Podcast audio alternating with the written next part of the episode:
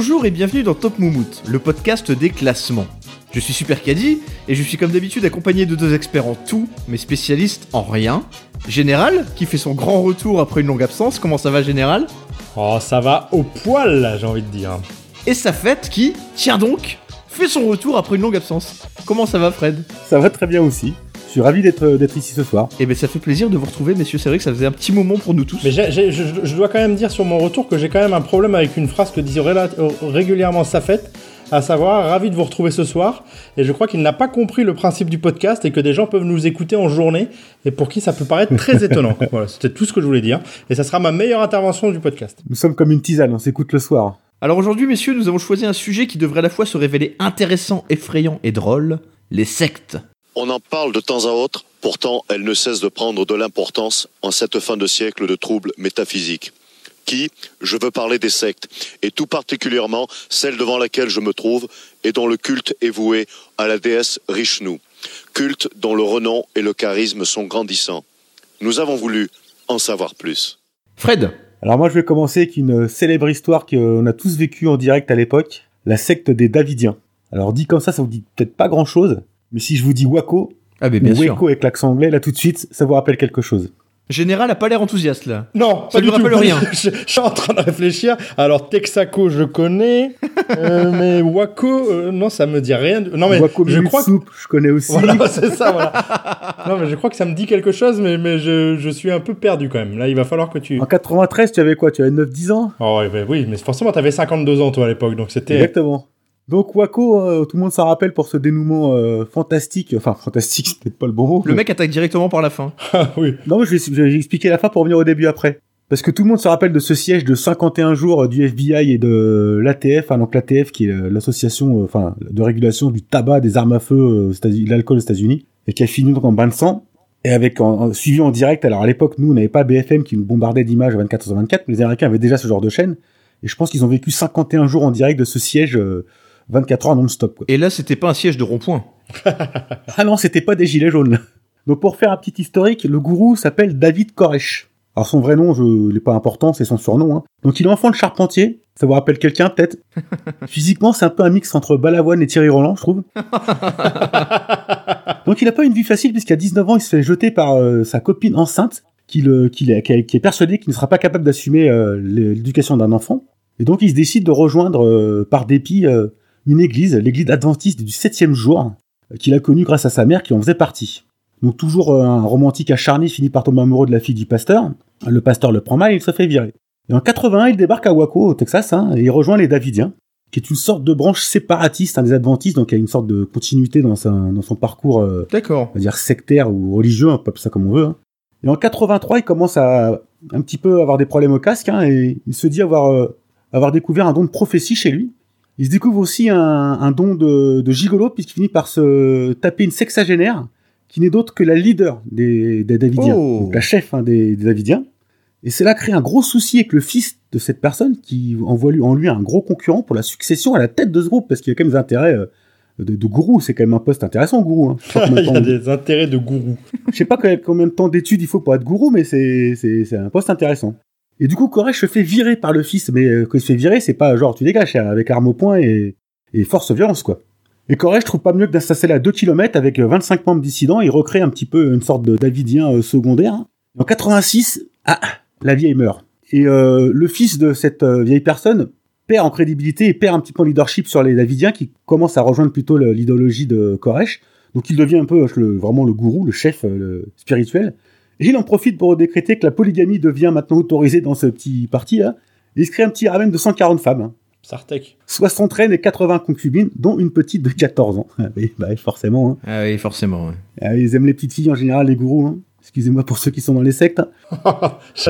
J'aime bien parce que ça, ça fait Fred prend des, prend des pincettes, quoi. Au cas où les mecs euh, Ah oui, allument leur petit podcast addict. Vous remarquez que j'ai pas parlé de, de Pas-de-Calais ou de, de Nord-Pas-de-Calais pour. euh, Non, hein. et j'ai beaucoup hésité, et j'ai beaucoup hésité, et sachant que Caddy avait un poids non négligeable sur le, sur le classement, je me suis, je me suis retenu. Bah, pareil. Et donc, du coup, il y, a une- il y a toujours une rivalité entre Koresh et le fils pour le leadership. Et là, il se lance carrément un défi, un battle de résurrection de mort. bon, qui n'aura jamais lieu. Hein. Koresh, lui, euh, il s'en balèque hein, de, ce, de ce petit euh, défi à la con. Il débarque armé avec sept bros euh, dans l'autre résidence. Donc ils se tirent tous dessus, mais personne ne meurt, hein, un petit peu comme dans euh, Walking Dead. Koresh sera accusé de tentative de meurtre, mais acquitté pour vice de procédure. On note quand même la chatte du bonhomme. Mais suite à cette, euh, ce, ce, ce- enfin, ce fait d'armes, on peut dire, il est maintenant vraiment le gourou des Davidiens et décide que la résidence du Mont Carmel à Waco est le centre du royaume de David. Alors ce royaume de David, ensuite il aura euh, l'illumination dans un voyage en Israël. Il se prend vraiment donc pour le nouveau Messie. hein. Et là c'est le drame. En 92, un employé euh, du PS qui est euh, de- censé livrer un colis euh, J'ai cru que tu me parlais, t'allais parler de Lionel Jospin. Non, c'est pas le même. Mais moi aussi, moi aussi. non, UPS, j'ai dit. Et donc, il, euh, il y, a un, il y a un colis qui est un peu plus lourd que le, que le normal et le, le colis se déchire. Et l'employé du PS trouve des coques de grenades et de la poudre noire. Donc, bah, il prévient les autorités. Et l'ATF décide de faire envoyer un de ses agents, un certain Robert Rodriguez, Hmm. pour infiltrer la secte.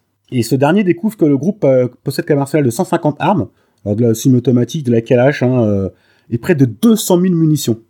Alors, les Davidiens, officiellement, disent que toutes ces armes sont obtenues, sont, ont été obtenues légalement, mais selon l'ATF, certaines armes ont été converties et ça les rend du coup illégales. Conversion d'une arme, hein, c'est pas religieux, hein, c'est sûrement ils ont coupé un canon, un truc comme ça. Et au bout de six mois de surveillance, l'ATF obtient enfin un mandat de perquisition et d'arrêt surtout pour Dave Koresh, ainsi que quelques adeptes. Et donc il débarque euh, en février euh, 93 pour bah, perquisitionner euh, ce mont Carmel, euh, donc à Waco.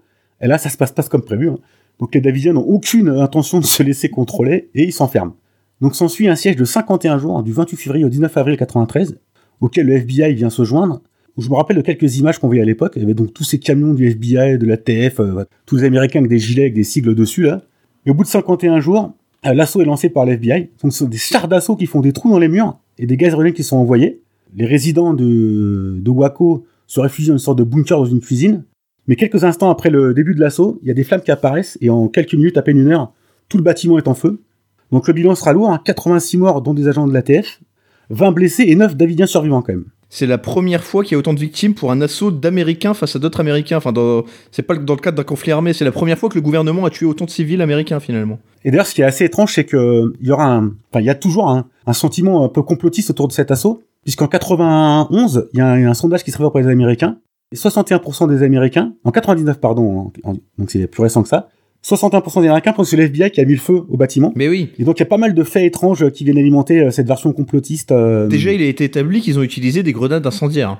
Exactement. Et et il y a aussi le fait que durant l'assaut, ils ont utilisé des grenades lacrymogènes en sachant très bien qu'il y avait des enfants et que ça pouvait avoir des conséquences désastreuses. C'est ça. Donc c'est quand même, euh, il y a quand même des conditions un peu, un peu limite quoi, pas très, Un pas, très, voilà, pas très fair play, pas très fair play. Ça, ça dénonce, ça dénonce, Top Moumout, ça dénonce. Ce qui est assez euh, intéressant aussi, c'est que durant ces 51 jours, l'opinion publique forcément s'est emparée de ce, de ce siège et a été euh, majoritairement favorable à un assaut. Les conseillers militaires de Bill Clinton étaient également favorables à un assaut et lui était finalement l'un des rares à être assez réticent. Et il s'est laissé convaincre et par la suite, évidemment, vu le désastre euh, que ça a été, il a, il a regretté publiquement d'avoir donné son accord. Je crois qu'il a dit que c'était l'un de ses plus gros regrets de son, de son mandat, un truc comme Ah ça. bah de- ça doit être le plus euh, gros avec Monica, oui. Ouais, c'est ça. Enfin, Monica, c'est un demi-regret, mais. Mais du coup, putain, mais t'imagines, t'es, t'es, t'es Davidien, t'es dans la, t'es, t'es, t'es attaqué et tu survis à ça. Mais moi, je sors de ça, je, ré- je recrée une nouvelle secte en disant que je suis un, je suis un, je suis un putain de prophète, quoi. J'ai survécu à ça. quoi. Tu formes une branche euh, des, des Davidiennes bis, hein. Enfin, tu fais Ouais, c'est chose, ça, quoi. bah oui, complètement, oui. Je sais pas si tu l'as vu, Fred, mais il y a eu une mini-série euh, assez controversée justement sur le traitement de. Enfin, une, une mini-série qui s'intitule Waco. Ouais, alors je l'ai pas vu, mais je sais qu'elle existe, ouais. Ouais, en 8 épisodes. Et apparemment, le- les... ce qui ressortait des critiques, c'est que c'était un peu trop favorable à la secte elle-même finalement. Ah. C'est qu'on les présentait comme des gens sympathiques. euh, Alors que bon, il y a quand même des. Bon, t'as pas tout dit évidemment, mais le fameux David Koresh euh, s'était fixé pour mission d'engendrer 24 enfants, comme autant d'anciens de l'Apocalypse. Des, des enfants qui seraient amenés plus tard à juger l'humanité à la fin des temps. Et donc Il en forcément. fera 15, je crois, c'est euh, ça, il baisait comme un porc, quoi. Oui, oui, bien sûr, bien sûr, bien sûr. bien Mais, sûr. mais du coup, Et, et- et j'aimais bien aussi dans sa mentalité, c'est que il se tapait évidemment les femmes de ses disciples dans le cadre de sa mission de- d'engendrer ses 24 enfants. C'est pour, le- c'est pour le boulot. Et son argument c'était ça, c'était je, je- je tiens à soulager les disciples mâles du fardeau du sexe. le, le- le mec se dévouait quoi. Putain, une médaille pour cet homme. quoi. Mais je viens de regarder un truc là, je viens de voir que suite à cet attentat, il y avait eu un autre attentat sur un bâtiment fédéral, quoi. Il y avait un des, alors je sais pas si c'était un Davidien ou je sais pas quoi, qui a, qui a fait péter une. Ah bah c'est connu, c'est la, la Oklahoma City. Voilà, c'est ça, voilà, exactement. Mais je savais Ah pas oui. que c'était suite à cet attentat. Enfin, je pensais pas que c'était suite euh, au siège de Waco. C'est ce qui prétend, c'est ce qui prétend l'auteur. Mais, hein. mais du coup, tout ça me, me, me fait me rendre compte que c'est exactement l'histoire d'un film que j'adore, et je sais pas si vous le connaissez, avec Jeff Bridge, qui s'appelle Arlington Road. Tu veux dire Jeff Bridges? Oui, voilà, celui-là, voilà. Mais ça dépend, ça dépend d'où tu le dis, quoi. Parce Si que Jeff Bridges, euh, ouais, ça fait un peu Michel Ah bah ou oui, Jean-Louis bah, tout à Poker, fait. quoi. Eh bah oui, bah, exactement. Jeff Bridge, euh, il, a, il a tourné dans un film qui s'appelle Arlington Road. Je sais pas si vous l'avez vu, ce film. Non, je l'ai pas vu moi. Ça parle vraiment d'un siège, d'un siège d'une baraque qui finit en feu, il me semble. Donc euh, bon bah ça, ça ressemble à ça quoi, d'un siège du FBI.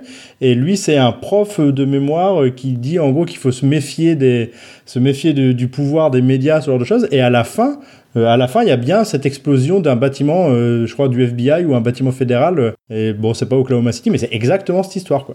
Dans les grandes, dans les grandes sectes comme ça, euh, qui se concluent par un bain de sang, il y a aussi le massacre de Johnston. Je sais pas si vous connaissez ça. Ah, ça me dit rien ça. C'est une secte qui s'appelait le Temple du Peuple. Et euh, il s'est implanté au Guyana. Et il y a un membre du Congrès américain qui un jour a décidé d'enquêter sur eux, parce qu'évidemment c'est un mouvement qui était connu pour avoir des pratiques un petit peu douteuses. quoi. C'est un petit peu toujours pareil, hein. du sexe non consenti, euh, voilà, de la pédophilie, ce genre de choses. Et donc ce, membre du Congrès américain donc s'est rendu au Guyana pour enquêter sur eux. Il est accompagné de journalistes, euh, enfin voilà, il mène son enquête, euh, tout, se passe relativement bien.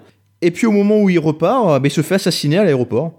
Alors dans des conditions euh, assez rock'n'roll, hein, euh, c'est-à-dire qu'au départ il y avait un gars de la secte qui était missionné pour aller euh, pour prendre le contrôle de son avion et pour euh, le cracher, pour tuer tout le monde d'un coup. Et puis quand il est arrivé sur place, il s'est rendu compte qu'il y avait deux avions, donc euh, que, que le groupe serait splitté en deux et du coup bon ça foutait un peu le compliqué, plan à l'eau c'était chiant quoi, c'était chiant. Ça devenait compliqué. Ouais, c'est chiant. Du coup, il a, il a appelé à l'aide tous ses petits potes et ils ont débarqué sur le tarmac euh, en tracteur. En tracteur avec les, les Kalachnikov, etc. Enfin, ils ont tiré sur tout le monde. Enfin, c'était assez, assez joyeux, quoi.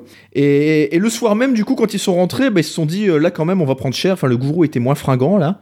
Et du coup, bah, il, a, il a lancé un petit suicide collectif par empoisonnement au cyanure. Et un truc qui a quand même assez bien fonctionné parce qu'il y a 910 fidèles euh, qui sont morts dans le- dans l'affaire. Ah oui, quand même. ça a l'air de rien, hein, 910, hein, on dirait. on- Ouais, c'est pas ça a l'air mal. de rien. Hein, ça a Ouais, vraiment l'air c'est- de rien. Non, c'est- Mais c'est- c'est quand même la, la plus grande perte de vie américaine en un seul événement avant l'attentat du World Trade Center.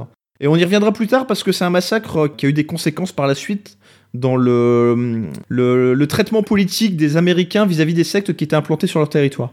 Donc on y reviendra. Je sais pas si Général, toi aussi, t'as un, un petit bain de sang euh, pour bien lancer ce thème. euh, Ouais, mais moi je suis un peu déçu parce que si j'en ai un, j'en ai un, mais c'est il y a il y a moins d'une trentaine de morts quoi. Donc c'est est-ce qu'on peut dire vraiment bain Ah de oui. sang? C'est c'est petit C'est joueur, léger. c'est léger. Petit, ouais. Moi on est forcément du côté du Japon. Hein, Pourquoi forcément? Mais non mais parce que les, le- les Japonais ont un Le- euh, Ils se font un harakiri. non les C'est un Japonais suicide collectif? Euh, non c'est pas un suicide collectif non monsieur. Ah. Non, monsieur, ça n'est pas un suicide collectif. Non, mais les, les Japonais, euh, les, les- les Japonais ont, ont un vrai souci avec, euh, avec ça, puisqu'ils ont énormément de sectes au Japon.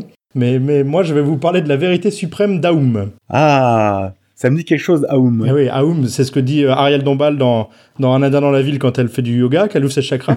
mais sinon, c'est également la secte qui est connue pour avoir perpétré l'attentat euh, euh, au gaz sarin. Ah, au Ah Sarin. oui. Ah oui, mais c'est ça. C'était aux années 90, ça C'est au milieu des années 90, le 20 mars. 95. Exactement, le 20 mars. Eh bah oui, il me, il me semblait bien. il me semblait Alors cette, cette, euh, cette secte, elle est, euh, elle est dirigée par quelqu'un dont je ne pourrais pas dire le nom parce que je n'ai pas fait euh, Japon. Oui. Enfin, c'est Asahara. Il s'appelle. Shoko. C'est pas Monsieur Aoum. Voilà, non, c'est pas Monsieur Aoum. Et donc, comme on a vu mon, mon accent formidable quand je dois dire Jeff Bridges, euh, vous imaginez bien quand il faut dire des noms japonais que ce sera plus compliqué. Donc, on va dire au Shoko Asahara, voilà, pour être, pour être très simple. Cet homme-là, c'est un, un petit bonhomme plein de vie, hein, qui est né quasiment aveugle. Il a, il a fait quelques études de médecine chinoise. Et il s'est dit, bon, bah, plutôt que, plutôt qu'essayer de soigner des gens avec des, avec des méthodes millénaires, bah, je vais plutôt euh, fabriquer des, des gaz, euh, des gaz et des, voilà, c'est- plus instantané. Il est né beaucoup trop tard, 50 ans plus tôt, il aurait été bien. Oh, il, se serait mis bien. Il se serait mis bien. Ah, il serait régalé. Ils ont essayé de, ils ont essayé, le- le groupe a essayé de, de, de se présenter aux élections sénatoriales du Japon. Ils ont envoyé une vingtaine de, comment dirais-je, de candidats. Personne n'a gagné, donc ils ont été un peu, euh, ils ont été un peu chafouins.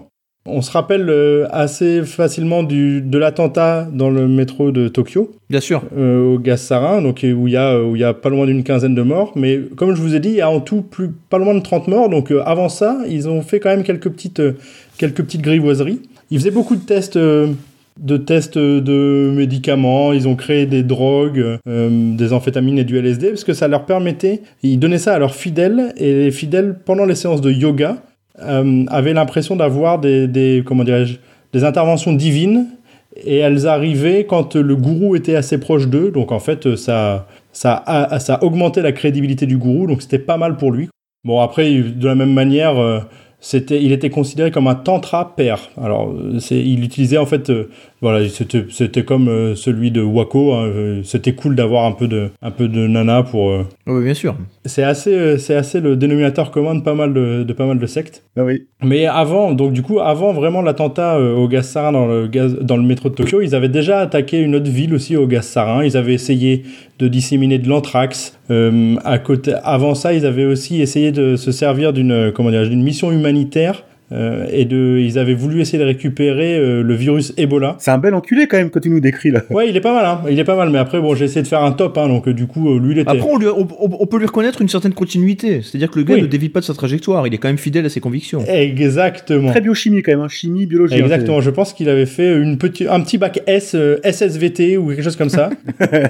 Heureusement, il n'a pas réussi à, à se procurer le virus Ebola, parce que ça aurait pu être, ça aurait pu être coquin, mais on se dit quand même que euh, juste avoir disséminé du, du gaz sarin dans le métro de Tokyo, qui est assez bondé, et n'avoir que 13 morts, au final, c'est quand même... euh, Oui. c'est quand même incroyable que ça il y ait eu si peu de morts. Bon, il y a eu des milliers de blessés quand même, hein, des gens qui sont restés handicapés ou, ou dans le coma. Et bon, ils ne sont pas morts. Ouais, ouais, mais ça- donc on peut dire pas, que ça, hein. voilà. Je, je sais que je ne vous attendrirai pas avec ça, donc euh, je j'essaye même pas. Euh, quand il s'est fait arrêter, il était en train de prier euh, assis euh, à la bien, quoi, parce que c'était un c'était un maître de méditation. hein. Il a quand même été reconnu par le Dalai Lama. Allez, fa- facile du premier coup, j'y arrive en plus. Magnéto, Serge. C'était un maître de méditation. hein. Il a quand même été reconnu par euh, par le Dalai Lama, le Dalai Lama. Et c'est compliqué à dire ce mot aussi. Ah oui. Il, a- il avait été reconnu comme le, par le Dalai...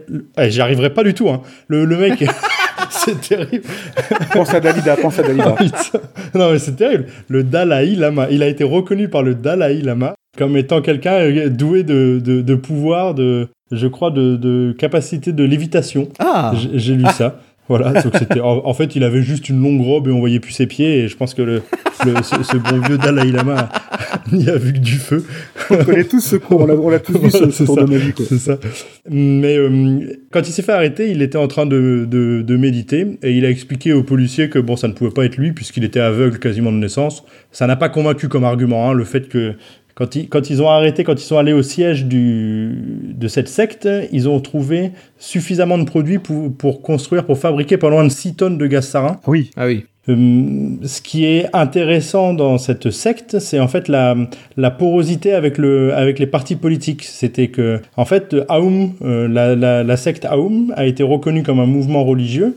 Et en fait, euh, on pouvait euh, défiscaliser. euh, c'est ça, c'est une petite, une Ah, petite méthode. ah, c'est Euh, pas mal ça. Et en fait, euh, beaucoup de sectes, beaucoup de mouvements religieux sont aussi des gros donateurs de partis politiques. Ce qui fait que Et oui, euh, à la fin des années 80, donc en 88, il y a déjà eu les premiers assassinats. Et souvent, quand ils assassinaient des membres de leur secte, après, ils les, ils les brûlaient et les cendres étaient dispersées. C'était, c'était une méthode assez, assez simple. Et en 89, ils ont, euh, ils ont enlevé et assassiné un avocat, son épouse et leur bébé de 14 mois. Parce que cet avocat, il représentait, en fait, il était, euh, il, il était, il représentait un groupe de familles qui attaquait la, la secte. La police a trouvé un badge de la secte Aoum euh, au domicile de l'avocat.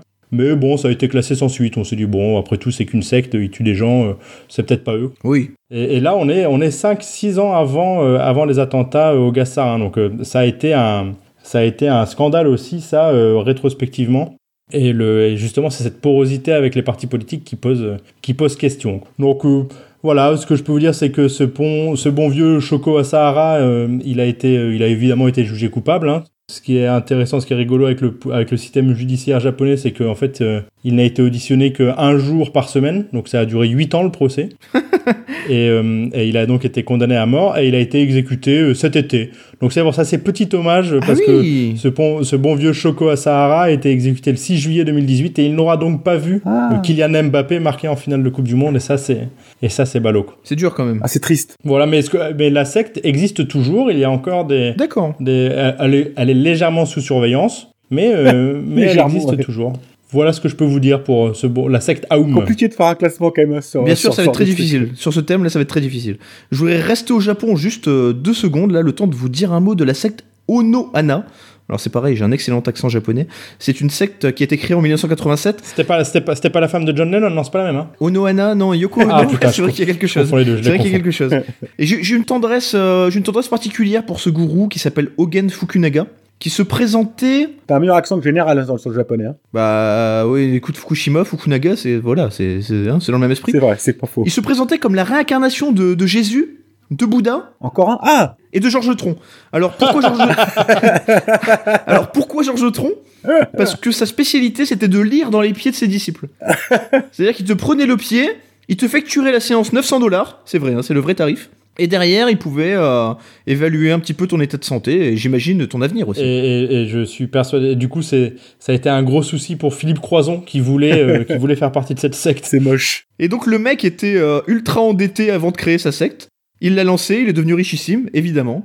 Et puis la trajectoire un petit peu normale, il a fini, euh, il a fini condamné quand même pour escroquerie. C'est magnifique, hein. Mais, mais voilà, j'aimais bien ce, ce, petit, ce petit mix Jésus, Bouddha, Georges Tron, là, je trouvais qu'il avait quelque chose de sympathique. Ouais, c'est c'est pas mal, ouais. Alors, un premier classement, messieurs. Ah, c'est compliqué, hein. On- on- C'est dur, hein. C'est compliqué de classer quand même des trucs comme ça. Qui sont les plus tarés dans l'affaire? Alors, j'enlève d'office euh, Georges Tron, évidemment, qui est, qui est dans un, un autre style quand même. Je pense que Aoum était quand même plus taré que Wako. Parce que lui, Wako voulait juste niquer des petites filles euh, dans son coin tranquille, on est venu le faire chier, quoi. Ah, Aoum, il voulait vraiment tuer, euh, tuer l'humanité, quoi. Alors l'autre, il voulait tuer du monde, ouais. C'était c'est- son objectif. Mais après, après, il y a quand même, euh, il y a quand même quelque chose d'assez, euh, d'assez romantique, quoi, dans la mort euh, brûlée au feu et tout. Il y a, y a quelque chose, quoi, quand même. Et, et Waco, le siège est fou, quoi. Ouais, Enfin, ça, 51 jours, euh, les médias, enfin, c'était euh, c'était l'équivalent de, de J. Simpson pour Insect, quoi. Ouais, c'est vrai. Non, mais BFM TV se serait régalé si c'était, s'ils avaient été là j'ai juste un truc à rajouter. Bah, Là, je repense à ce que j'ai entendu euh, dans une émission sur la secte Aoum qui m'a fait, enfin, qui m'a fait rire. C'est horrible, hein. Mais les, les Japonais sont, c'est, c'est quand même un pays ultra sécurisé. euh, et suite à cet attentat, euh, il y avait des pubs dans le métro, des, des annonces qui disaient, en gros, en, en cas d'attaque au gaz, euh, courez dans le sens, enfin, courez dans le sens opposé, là où il y a le moins de cadavres. Donc ça te mettait une petite, euh, ça te mettait une petite Ah oui. quand même, quoi. Courez là où il y a le moins de cadavres. Conseil utile, hein. Oui, mais c'est vrai, on n'y pense pas souvent, mais. Et puisque tu parlais de Aum, justement, est-ce que vous connaissez l'Omisme La secte du mandarum Ces gens qui mangent du houmous. Non, pas du tout.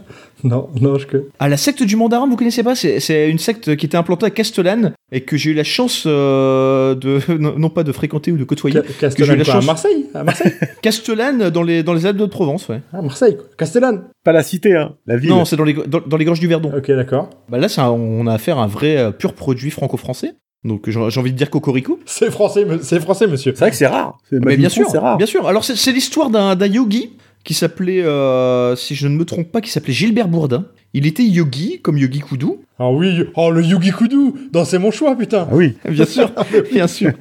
Eh, mais c'est un yogi qui a mal tourné, enfin mal tourné. Ça dépend comment, de quel point de vue on se place, parce que finalement il est, il est devenu messie cosmoplanétaire. J'adore ça. Ah oui. Alors qu'est-ce qu'un messie cosmoplanétaire? Bah, C'est tout simplement quelqu'un qui combat les Atlantes et les Lémuriens de Pluton. Donc euh, c'est quand même une belle, une belle carrière. Et puis c'est quelqu'un qui a une vraie philosophie. C'est-à-dire qu'il opère une synthèse de toutes les religions sous un dieu unique. Fait ça à la suze, cette synthèse. qui est un petit peu lui-même finalement. Quand je disais il combat les, les Lémuriens de Pluton, c'est-à-dire qu'il le fait vraiment. Dans ses écrits, on apprend par, par exemple que le 6 novembre 1987, Gilbert Bourdin a personnellement poursuivi Métatron, le démon, jusque dans les glaces du pôle Nord et du Groenland.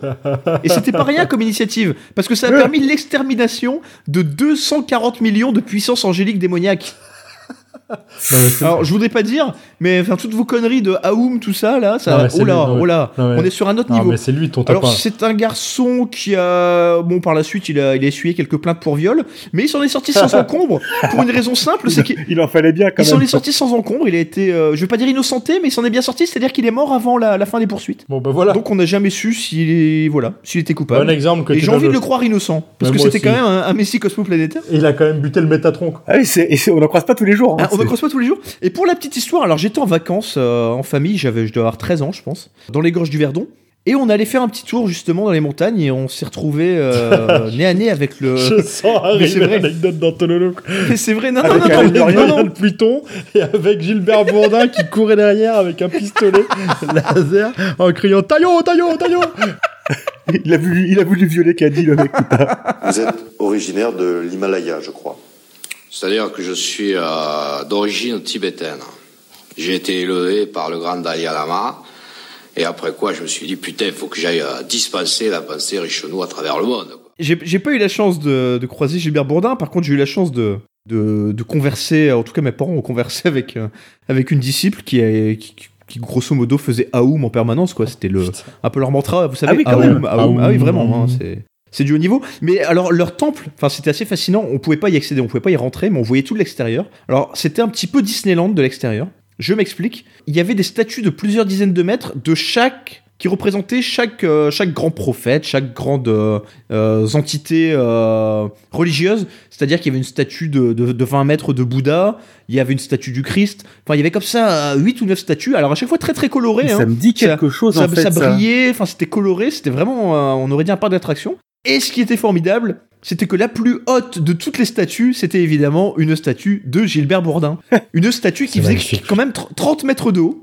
Et il y a eu des poursuites évidemment judiciaires ensuite, il y a des, des associations qui se sont mobilisées pour la préservation du site. Et en 2001, la justice a imposé la destruction de, de la statue de Gilbert. Oh là, quel malheur. Mais ça, me- ça me rappelle quelque chose, je pense qu'on a- ils en ont parlé à la télé à l'époque parce que c'est- ce, ce coup des statues me rappelle quelque Bien chose. sûr, ouais. bien sûr, on, on doit pouvoir retrouver, je pense, sur YouTube euh, les, les images justement de la, de l'INA, ouais. de la euh, destruction de, de la statue, clairement, ouais, clairement. Ah, mais, mais, mais moi, moi, là, tu nous en as parlé, mais pour moi, c'est ça le top 1. Ah ouais, c'est clair, Gilbert Bourdin, c'est mon héros là. Bah, c'est franco-français déjà. Hein, Bah oui, c'est ça, Cocorico. C'est du produit de qualité. Hein. Faut Ah, consommer oui. français. Voilà, on y C'est est. du label rouge. quoi. Aucun rapport avec Jean-Jacques, j'imagine. Euh, Jean-Jacques Bourdin.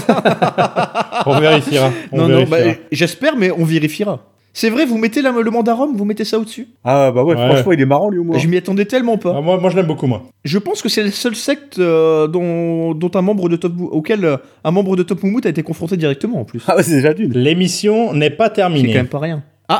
Joli teasing. Ah, c'est beau. hein. Oh, je vais donner la parole à Fred en attendant quand même. Attends, ah, mais, mais classons, classons quand même. Non, alors attends. Classons Classons Alors classons. Pour moi, Bourdin en 1. Ah, Bourdin en un. Après, euh, après euh, je t'avoue que c'est deux, ça- c'est c'est deux écoles hein, quand même, la secte Aoum et Wako. Quoi. Il, y a, il y a vraiment deux projets différents. Les, les deux, me, moi, je, je, me, je me fierais à votre. Tout dépend du critère qu'on a l'intention d'appliquer. Exactement. C'est-à-dire que quand exactement. on met le mandat Rome et Gilbert Bourdin en 1, c'est qu'on veut une espèce de folie.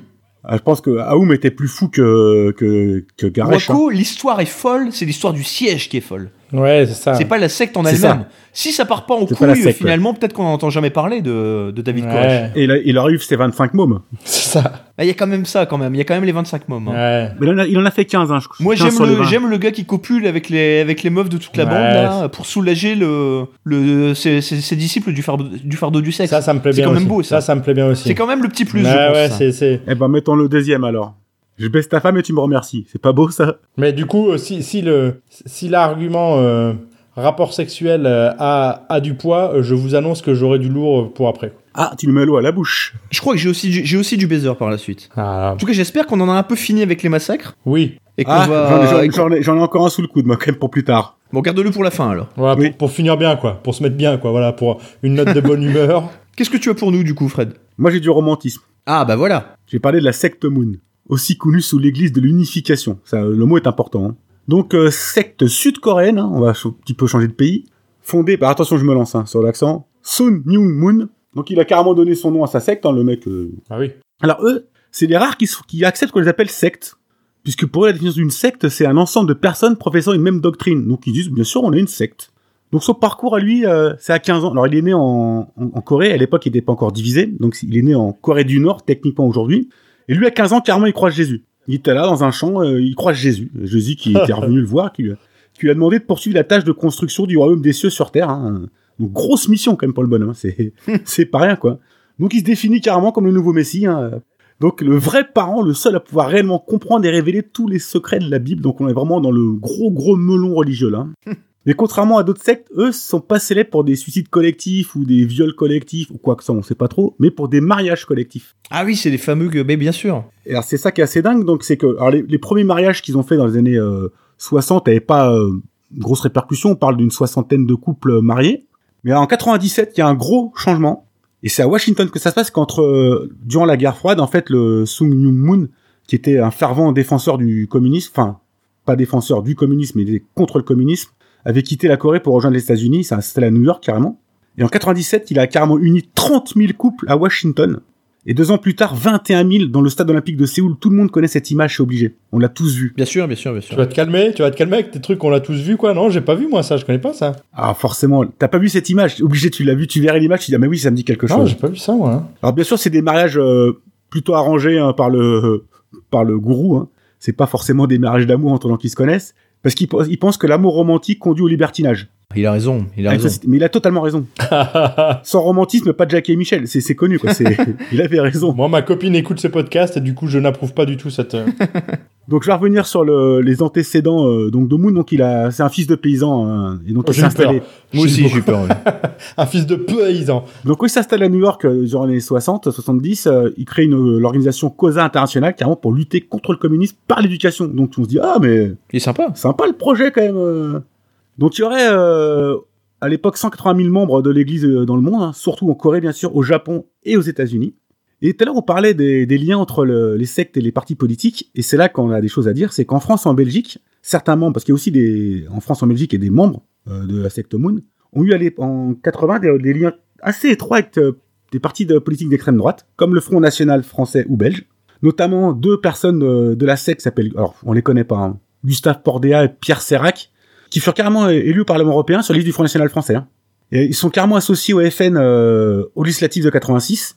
Il y a une réunion d'ailleurs qui était faite à Saint-Cloud entre le colonel coréen Bo Ipak, qui est le chef politique de l'église, le révérend Moon carrément, et Henri Blanchard, le président français de la secte, hein, donc le, le directeur général de la secte en France. Boipac et Henri Blanchard, ça me fait penser à Chipépu et Bernard Boursicot. Mais, mais oui, mais complètement. Mais moi Mais aussi. exactement. Mais moi aussi, putain, chipé pour rest in peace. Et donc la secte participe au financement du Front National pour les législatives de 86. Putain, mais c'est incroyable ça. Donc en contrepartie, le FN installe Pierre Sérac en, euh, en éligible sur les listes législatives.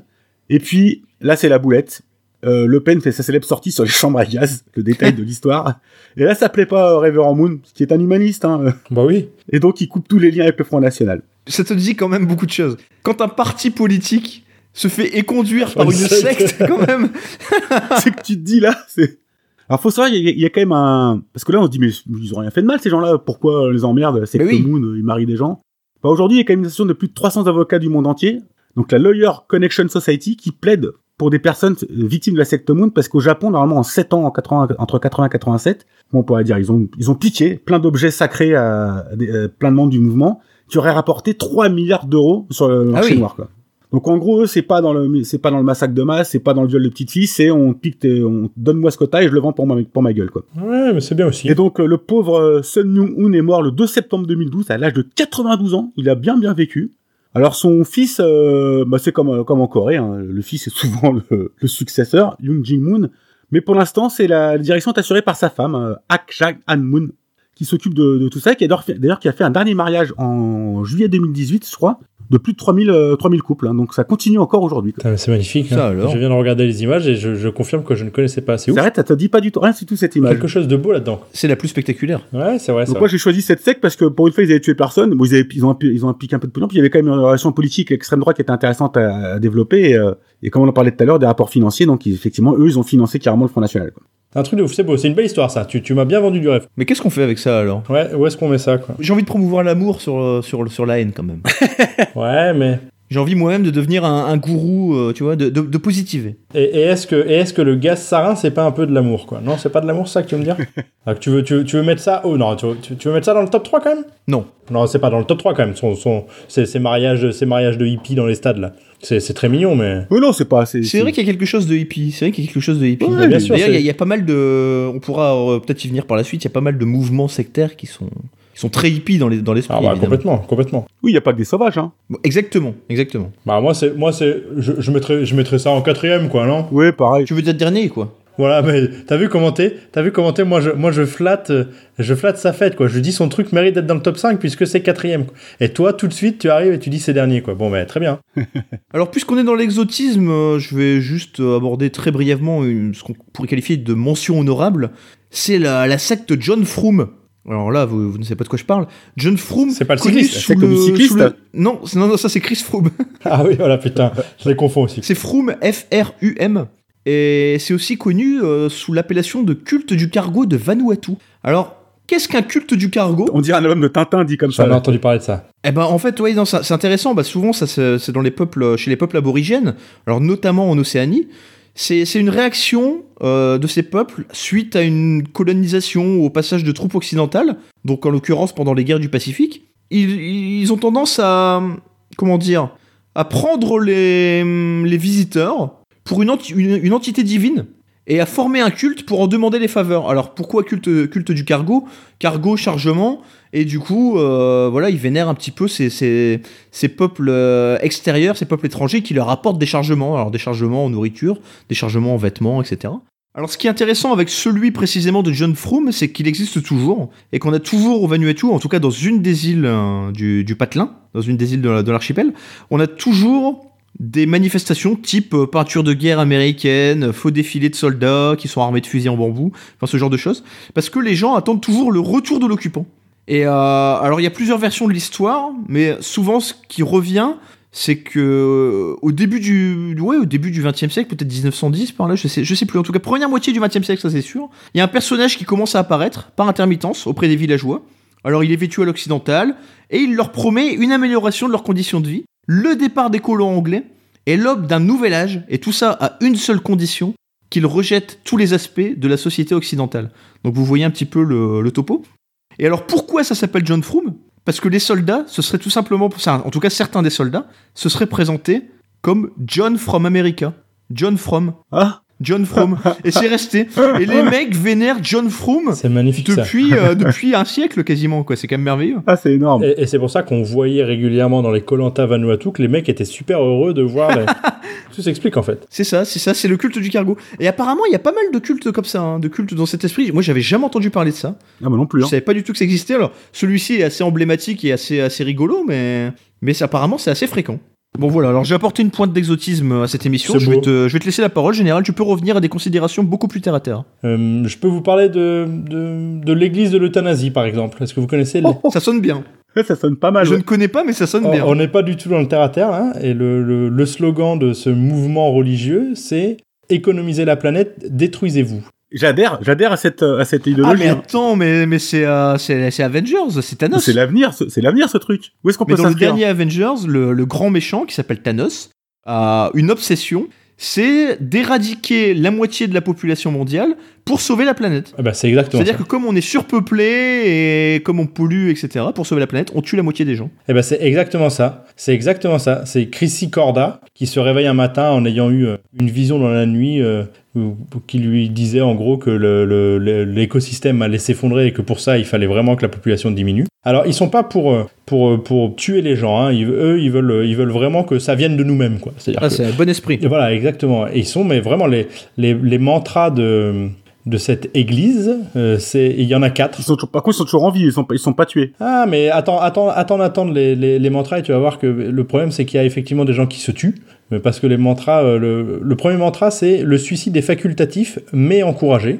Donc voilà.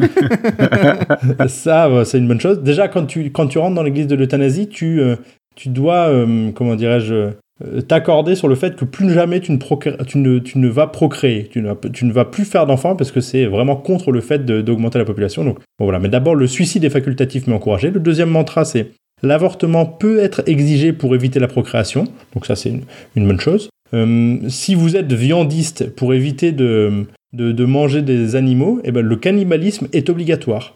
Ah merde, Waouh là ça se complique là, ça se Là, on complique. commence à être pas mal. Et le dernier, le dernier qui est justement pour éviter la procréation. Mais, mais c'est là où c'est un peu con finalement, parce que t'encourages l'avortement alors que tu pourrais très bien laisser les bébés naître et les manger après. Tu vois, il y aurait une logique là. Bah, c'est clair. Enfin, excusez-moi, hein, mais. Ouais, mais non, parce que la logique, c'est vraiment pour réduire la population. Donc en fait, c'est ça- c'est neutre, quoi. Plus d'accord. 1 moins 1, ça fait 0, quoi, tu vois. D'accord. Tu, tu vois, il y a quand même une vraie logique. Enfin, ne, ne réduis pas cette, ça euh, à, à quelque chose Oui, de oui. simple. Il y, a, il y a une vraie réflexion derrière, hein, donc euh, je t'en prie. euh, On, mange un être qui existe déjà. On ne produit pas un être pour le manger ensuite. Je comprends, mais bien sûr. Exactement, tu vois, il y a, il y C'est a quelque cohérent, chose. c'est très cohérent. Hein, c'est mathématique, c'est, pragmatique. Hein. Et le dernier mantra, parce que je vous dis qu'il y en avait, il y en avait quatre, le, le dernier mantra, c'est pour, euh, pour éviter justement la procréation, c'est la sodomie est facultative, mais fortement encouragée. voilà, ce sont les quatre. Suicide, avortement, cannibalisme, sodomie. Ça, ça va être difficile après ça de pas mettre cette, cette, cette secte euh, au sommet du classement. Non mais attends, il y a, y a- a- y a deux... il y a deux trois petits trucs qui sont complètement ouf. C'est que Chris Corda, donc Ouais, parce que jusque-là ça allait. hein. non, ça c'était va. c'était voilà, c'était C'est- C'est c'est une secte écolo qui, qui encourage la sodomie. Moi j'aime. Voilà, j'aime, bah, hein, écoute, je- Ouais, bon, Bon esprit. chacun ses goûts, hein. Mais hum, Chris Corda, donc qui est la, qui est euh, le, le, la le révérend, donc c'est un révérend transgenre hein, pour être vraiment complètement dans le Et délire. en plus ils sont ouverts d'esprit. Et complètement, Merveilleux. complètement. Elle, euh, elle a fait euh, notamment un, un, vidé- enfin, un, un clip de musique. Elle fait de la musique électronique. Et sur ce clip, c'est des images du 11 septembre. C'est un mix entre les images du 11 septembre et euh, des images d'éjaculation faciale.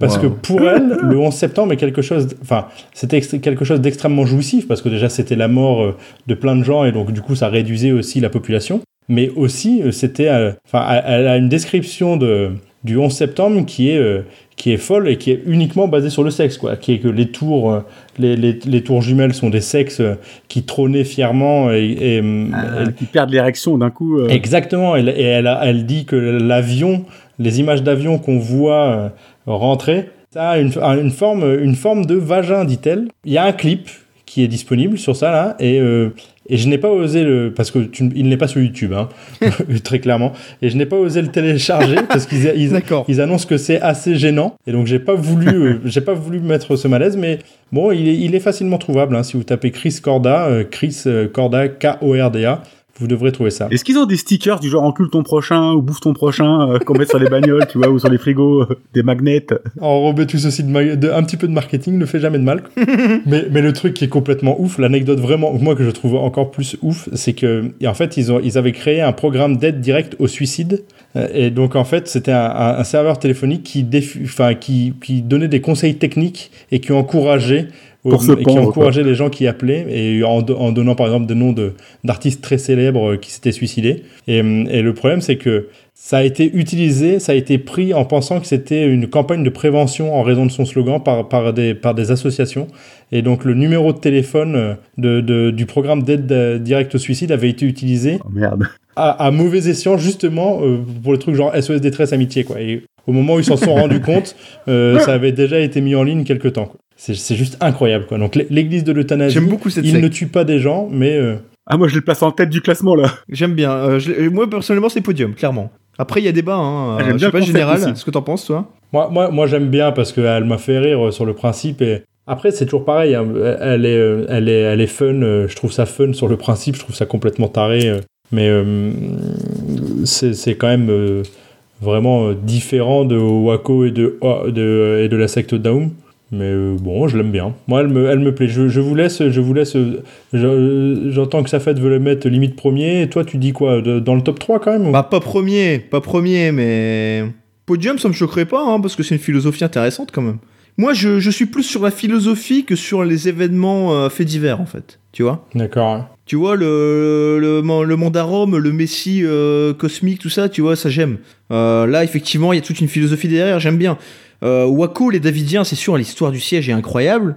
Mais en soi, les Davidiens, je sais pas vraiment ce qu'ils pensent, ni ce qu'ils croient, tu vois, et c'est sec- et c'est secondaire Eh ben, mettons ça deuxième alors, l'église de l'euthanasie. Moi, ça me va. Eh ben, mettons ça deuxième, ça marche. Est-ce que vous pouvez nous résumer la pensée de votre gourou?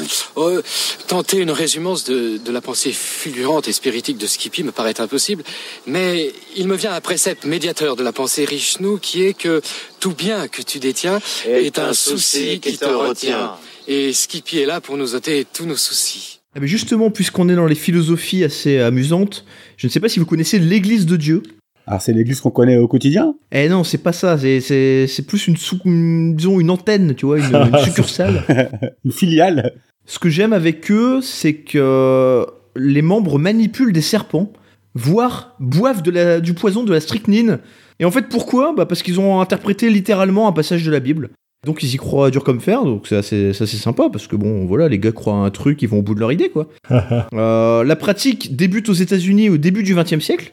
Et mine de rien, on dénombre euh, une bonne soixantaine de cas de décès. hein. Putain, c'est un truc de. alors euh, là, il y a deux écoles pour ces, pour ces décès. Euh, forcément, on peut estimer que euh, bon, bah, l'absence de soins y est pour quelque chose, parce que bon, a priori. forcément, tu agites un serpent en l'air, euh, voilà, en gigotant dans tous les sens. Bon, à un moment, tu te fais mordre. tu refuses de te faire soigner parce que bon, tu crois, tu crois dans le concept. Tu te dis, bon, le, le Saint-Esprit va, va me sauver. Et, et ça ne marche pas, Il évidemment. est occupé ailleurs, il n'est pas que ça à foutre, quoi. Et puis, il y a une deuxième école, c'est le raisonnement de la secte, qui est que, bah, tout simplement, s'il y a eu 60 morts, c'est parce que euh, les 60 personnes concernées euh, n'avaient pas une foi suffisante pour, euh, pour survivre, tout simplement. C'est magnifique. Et pourquoi pas? Bah oui. Tous ces gens pragmatiques, c'est magique. Mais c'était pas toi, toi qui as fait du droit, euh, Caddy, il y avait pas un truc comme ça qui s'appelait, c'était pas les ordali? Tu, tu balançais quelqu'un euh, à la flotte, euh, pieds et poings liés, et euh, si, Ah et si, et s'il mourait, c'est que il était, euh, enfin c'était genre s'il mourait, c'est qu'il était coupable, et, euh, Bien sûr, bien et sûr. s'il mourait pas, c'est que Dieu l'avait aidé, euh, l'avait aidé, et que donc du coup il l'avait sauvé quoi. Sauf que les gars mourraient à chaque fois, quoi. Oui, mais peut-être qu'ils sont morts à chaque fois parce qu'ils étaient vraiment coupables. Qu'est-ce que t'en sais? Mais c'est possible. Qui Mais on n'a rien, on rien pour Eh ben, prouver bah, le. tout à Mais fait. bien sûr. Tout à fait. Mais bien sûr. Donc ça m'a fait tout de suite penser à ça. quoi. Mais c'est magnifique ça aussi. quoi. Le, le principe, effectivement, je comprends tes idées de, de philosophie derrière tout ça. Il y, a- il y a quelque chose là. Ah, il y a des idées à prendre. Hein. Après, ça, ça reste, tu vois, enfin, si, c'est une secte, mais ça reste euh, une dérive extrémiste, intégriste du christianisme classique. Ça manque de, voilà, ça manque de panache, Oui, tu vois. ouais. Ça, ça manque, ça manque de ça créativité. manque soit de cannibalisme, soit de sodomie, soit de gaz sarin, quoi. Voilà, on est bien d'accord. Fred, est-ce que tu as quelque chose dans ce registre? Alors, j'ai un registre un peu moins. Un peu plus sordide. Hein. Ah, Non, mais lui, il nous nique l'ambiance à chaque fois, quoi. Il est assez proche de nous, puisque ça. Là, je pense que quand même, général, tu t'en rappelles. Le fameux ordre du temple solaire. Ah. ah bah oui. Eh oui. En général, il a pas dit oui. Hein. Si, si, si, j'ai dit oui, Ah, mais si, j'ai si, dit un bon, petit bon. oui. J'ai dit un petit oui, tu sais, le, le petit oui quand tu vas te faire interroger par le prof, où tu sais que t'as déjà entendu parler du truc, mais tu saurais pas le décrire, quoi. Donc j'ai fait. hmm. Alors, dans, dans- dans- dans le genre taré, on va, on va tomber sur du lourd une fois de plus. Hein. Donc, c'est une secte qui a été créée en 1984 par. euh, donc, eux, ils se considèrent carrément comme les, les héritiers ou les successeurs de l'ordre des Templiers hein, du XIVe siècle. Ah oui, ah oui. Ah oui, on va loin là. C'est. Ils, se revendiquent des néo-templiers, un peu comme les néo-nazis, mais néo-templiers. tu vois, C'est c'est bien. qui remonte à plus loin. Donc, euh, enfin, j'allais dire inventé, non, mais créé par de- d'abord deux personnes, un certain Luc Jouret, donc un Belge né en Congo belge, euh, ex-Congo belge, pardon, qui est médecin, euh, donc un vrai médecin à l'université de Bruxelles, qui devient spécialiste en homéopathie, puis en macrobiotie, puis qui devient pote avec des guérisseurs à Manu philippins, hein. voilà, hein, qui a pris la succession du grand maître de l'ordre du Temple, et qui se fait virer de cette euh, première secte, l'ORT en 84, hein, pour donc créer avec son pote Joseph Dimambro, alias Joe Dimambro, je trouve qu'il y a un côté presque mafieux, euh, Joe Dimambro, tu vois, le, le Cade du milieu, qui est un Français né en 24 à Pont-Saint-Esprit dans le Gard, qui était bijoutier, qui avait fait six mois de prison pour escroquerie. Hein. Donc, bah, euh, donc c'est, c'est, c'est deux. Il a aussi fréquenté le sac. Hein. Voilà, il s'est- mis bien. Ouais, il s'est mis bien. Et ils seront rejoints par un troisième et beaucoup plus illustre personnage, Michel Tabachnik. Si vous êtes des mélomanes euh, invétérés, vous, vous le connaissez certainement. C'est un chef d'orchestre suisse. Et donc en 84, euh, il crée euh, ce mouvement, cette secte, cette église, on peut appeler ça comme vous voulez, hein, lors du temple solaire. Donc qui est basé sur une certaine idéologie euh, du n'importe quoi. Puisque eux, ce qu'ils préconisent, enfin ce qu'ils revendiquent, c'est le besoin de faire du transit. Alors pas du tout intestinal. donc pour eux, c'est le voyage de l'âme vers une autre planète. hein. Pas par un voyage euh, spatial, hein, comme Gérald le connaît bien, juste par le suicide, une fois de plus. hein. Pour eux, c'est important de transporter le germe de la vie, donc via le suicide, sur notre planète. C'est un petit peu quand même euh, antinomique, mais bon, euh, pourquoi pas. Et leurs objectifs affichés sont pas si mal à la base. C'est reconnaître et rassembler une élite spirituelle afin de la préparer euh, donc pour une vie dans le temps et l'espace pour plus tard. On dit pourquoi pas. hein. Et former à travers le monde une chaîne de fraternité au service des forces positives et du temple unifié. Donc le projet, on se dit, bon, ouais, pourquoi pas, quoi. Par contre, là, ils rigolent pas sur un truc, c'est les hiérarchies. Tu vois, là, un peu comme chez les nazis, quand tu, respectes ton chef, tu respectes lui-même son chef, et ainsi de suite. Hein, tu fermes ta gueule. Hein. Donc, pour intégrer ce, magnifique pote de groupe de, de, groupe de potes, hein, faut, donc il y a des rituels hein, euh, qui sont mis en scène par un, un spécialiste de la mise en scène, un certain Tony Dutoit. Hein. C'est vraiment, un- c'est vraiment un nom de réalisateur porno, ça, non? Mais exactement. non, mais alors, ce qui est dingue, c'est que ils, font, ils font des sortes de, de trucs à la David Copperfield, des, des spectacles absolument délirants. Il y a pas mal de témoins ont rapporté avoir vu effectivement des matérialisations d'objets ou de, de personnages qui sont apparus comme ça, de rien. Il y a même une, une ancienne adepte qui a déclaré avoir assisté à l'opération de maître du Saint Graal, de l'épée d'Excalibur, des douze cala- des douze apôtres et même du Christ. Ah, Putain. Putain. Alors je sais pas quoi il se défonçait la gueule, mais ça devait être quand même certainement costaud. Et en fait, euh, on apprendra plus tard que toutes ces apparitions surnaturelles sont simplement, alors au son d'une musique cosmique, hein, so- c'est juste Jocelyne, la femme de Dimambro, qui est juchée sur un tabouret qui apparaît dans les lumières. Et un peu plus tard, ils font la connaissance de Dominique Bal- Bellaton, une pauvre toxicomane, euh, qui était recherché par des proxénètes pour la tuer, qui récupère, qui l'intègre à l'ordre, d'un- enfin à l'ordre des Templiers là. Et ils se sont dit, tiens, on va en faire la mère porteuse de l'enfant cosmique. Donc il faut une J'aime cérémonie. beaucoup parce que ça fait, t'as l'impression qu'ils redécouvrent l'histoire à chaque fois. Ça- c'est magnifique. Mais c'est ça, je trouve oui, ça beau, c'est magnifique, t'as raison. Donc ils ont préparé tout- plein d'effets spéciaux à la Daft Punk et tout. Ils ont fait une série dans la crypte de l'ordre, c'est une crypte, hein, où il y a une épée qui touche le ventre de la jeune femme devant tout le monde et un éclair de lumière surgit. Alors j'imagine le niveau quand même du. Mais ça, les membres, ils se disent, waouh, mais c'est un truc de malade qu'ils viennent de voir. Donc ils, ils sont à donf, quoi. Ils appellent ça la, concep- la conception théogamique. Donc une conception sans rapport sexuel. Ah, ça vous rappelle Ah, quelque chose hein. bien. C'est- Ça a déjà été fait ça aussi avant. Sauf qu'en fait, euh, c'était sa maîtresse qui était enceinte depuis quelques semaines. hein. C'est l'enfant qui s'appellera Emmanuel, né en 82. euh, et les deux meurent euh, lors du premier massacre parce que leur, leur truc c'est les massacres. Donc il y en aura trois. C'est ça. Ils ont mis ça sur leur, sur leur profil LinkedIn. Ouais, c'est ça, mon truc, moi, hobby, massacre. Donc il y a un massacre en deux temps qui sont en 94. euh, D'abord le 30 septembre au Québec. hein, euh, alors il y a juste trois personnes retrouvées assassinées et deux suicidés. Donc les deux suicidés sont ceux qui ont tué les trois premiers. hein. Bah voilà. Dans un chalet qui finit incendié, le chalet, ils trouveront des dispositifs de mise à feu commandés par téléphone à distance. Et puis le 25 octobre, le 5 octobre quatre- en Suisse, en 94, et aussi dans le Valais, à deux endroits, à Salvan et à Chéry, il y aura donc 25 morts d'un côté et 23 de l'autre. Euh, les victimes ont été retrouvées, pour la plupart, re- revêtues d'une cape. Alors, en fonction de ton grade dans, dans la secte, tu avais soit une cape blanche, soit une noire, soit une dorée, hein, donc, euh, dont les deux créateurs, hein, euh, Dimambro et, euh, et notre ami Jouret, étaient aussi morts dans ce massacre.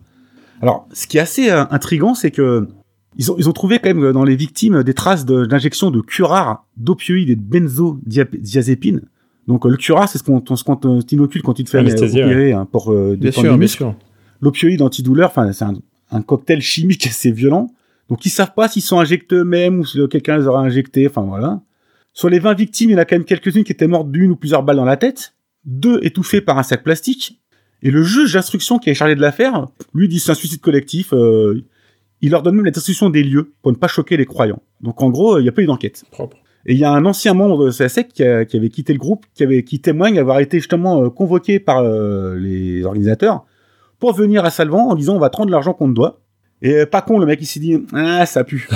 il s'est présenté sur place, il a dit ah, je sens pas le truc, il s'est barré. et, euh, il pensait qu'il lui aussi voulait l'assassiner avec les autres parce que leur but c'était d'atteindre 54 victimes pile poil en rapport avec les 54 chevaliers de l'ordre du temple exécutés sur le bûcher Oh là euh, là. sous le règne de Il y a Philippe quelque IV chose là. Là, il y a un vrai projet aussi quand même. Et donc le lendemain, le lendemain de ce massacre, enfin le matin même du massacre, 300 euh, courriers sont envoyés à des médias, à d'autres abdètes, et notamment à des personnalités politiques, dont Charles Pasqua.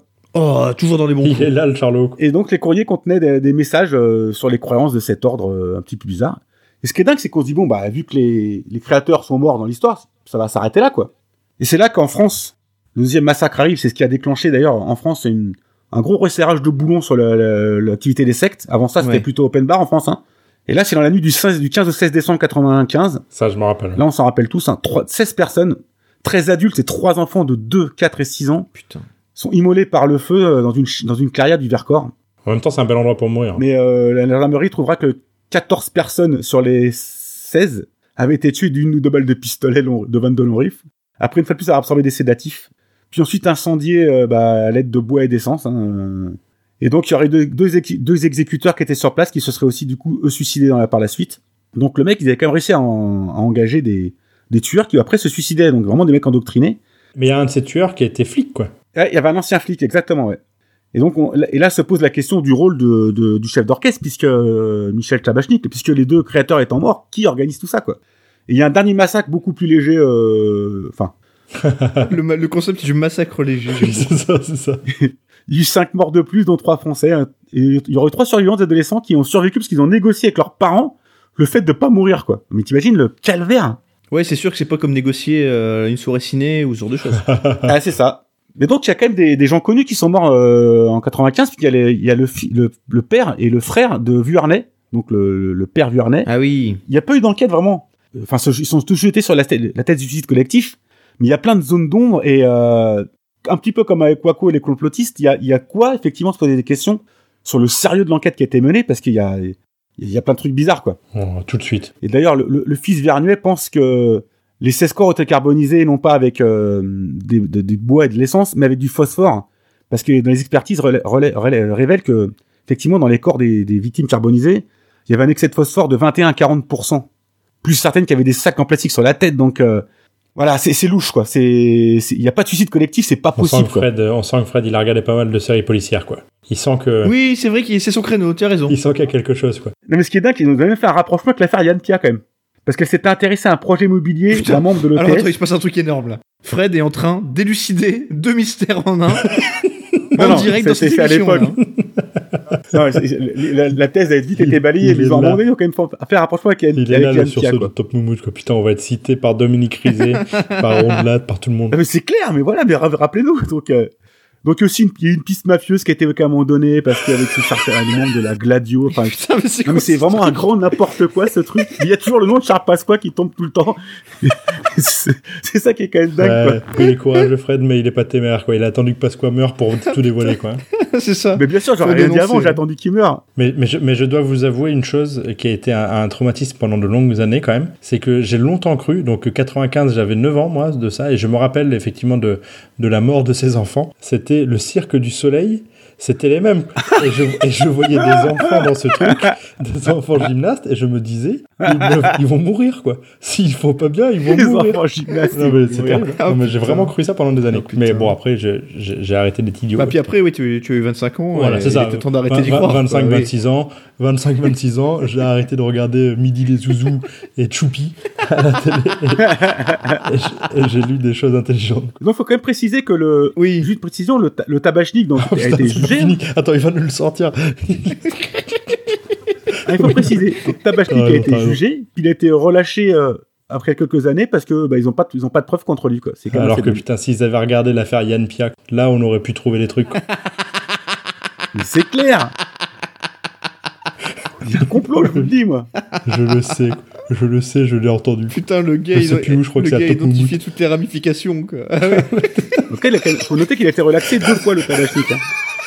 Au bénéfice du doute. Fred, il lâche pas ce truc. Mais c'est important de le dire. T'as raison. Il est, Il a tué Yann Pia quand même. il est magnifique, ce con. Il lâche rien du tout. Je vous demande de vous arrêter. Je vous demande de vous arrêter. Moi, je, il y a, y y quand même, il y a un projet aussi quand même, mais euh, Il n'y a pas un projet, il y a pas un projet très sympathique. euh. Non, ouais, c'est ça. Ouais. Il y, a, il y a un projet, effectivement, je comprends, ça je suis d'accord. Par contre, moi, il y a quelque chose qui me chagrine vraiment et je peux pas mettre euh, sur le podium cette secte à cause de ça.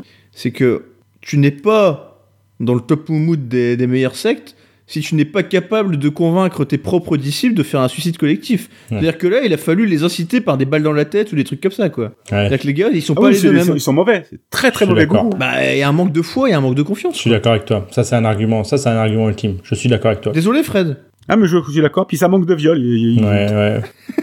On vérifiera quand même. Il y a, Par contre, quelques petites euh, enquêtes. il y, avait largement assez de, de Yann Pierre, par contre, ça, il n'y a ouais, pas de problème. Ouais, là, il y avait, ce qu'il fallait. été bien servi. Euh, Yann Pia et Charles Pasqua, il y avait quelque chose. Le bon vieux Charles dans tous les dans tous les problèmes.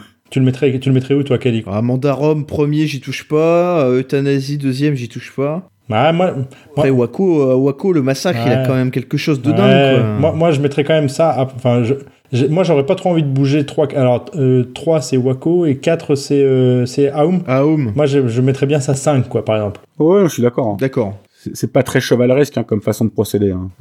C'est vrai. Oui, bah disons que c'est plus euh, dans l'esprit secte que, que Moon, malgré tout. Ah, c'est sûr, c'est sûr. Là, c'est bien dans l'esprit. Euh, Il y a une autre catégorie de sectes qu'on n'a pas encore évoquée, ce sont les sectes ufologiques. Euh, Et euh, alors je vais faire une transition toute simple, c'est que je, je sais que toi, Général, tu as une grande secte ufologique euh, à venir sûr. par la suite. La meilleure. Et moi, je vais faire une, transi je vais faire une transition massacre de Fred et ufologie avec toi. C'est à travers Evans Gate. Evans Gate, c'est donc une secte ufologique qui a été créée dans les années 70.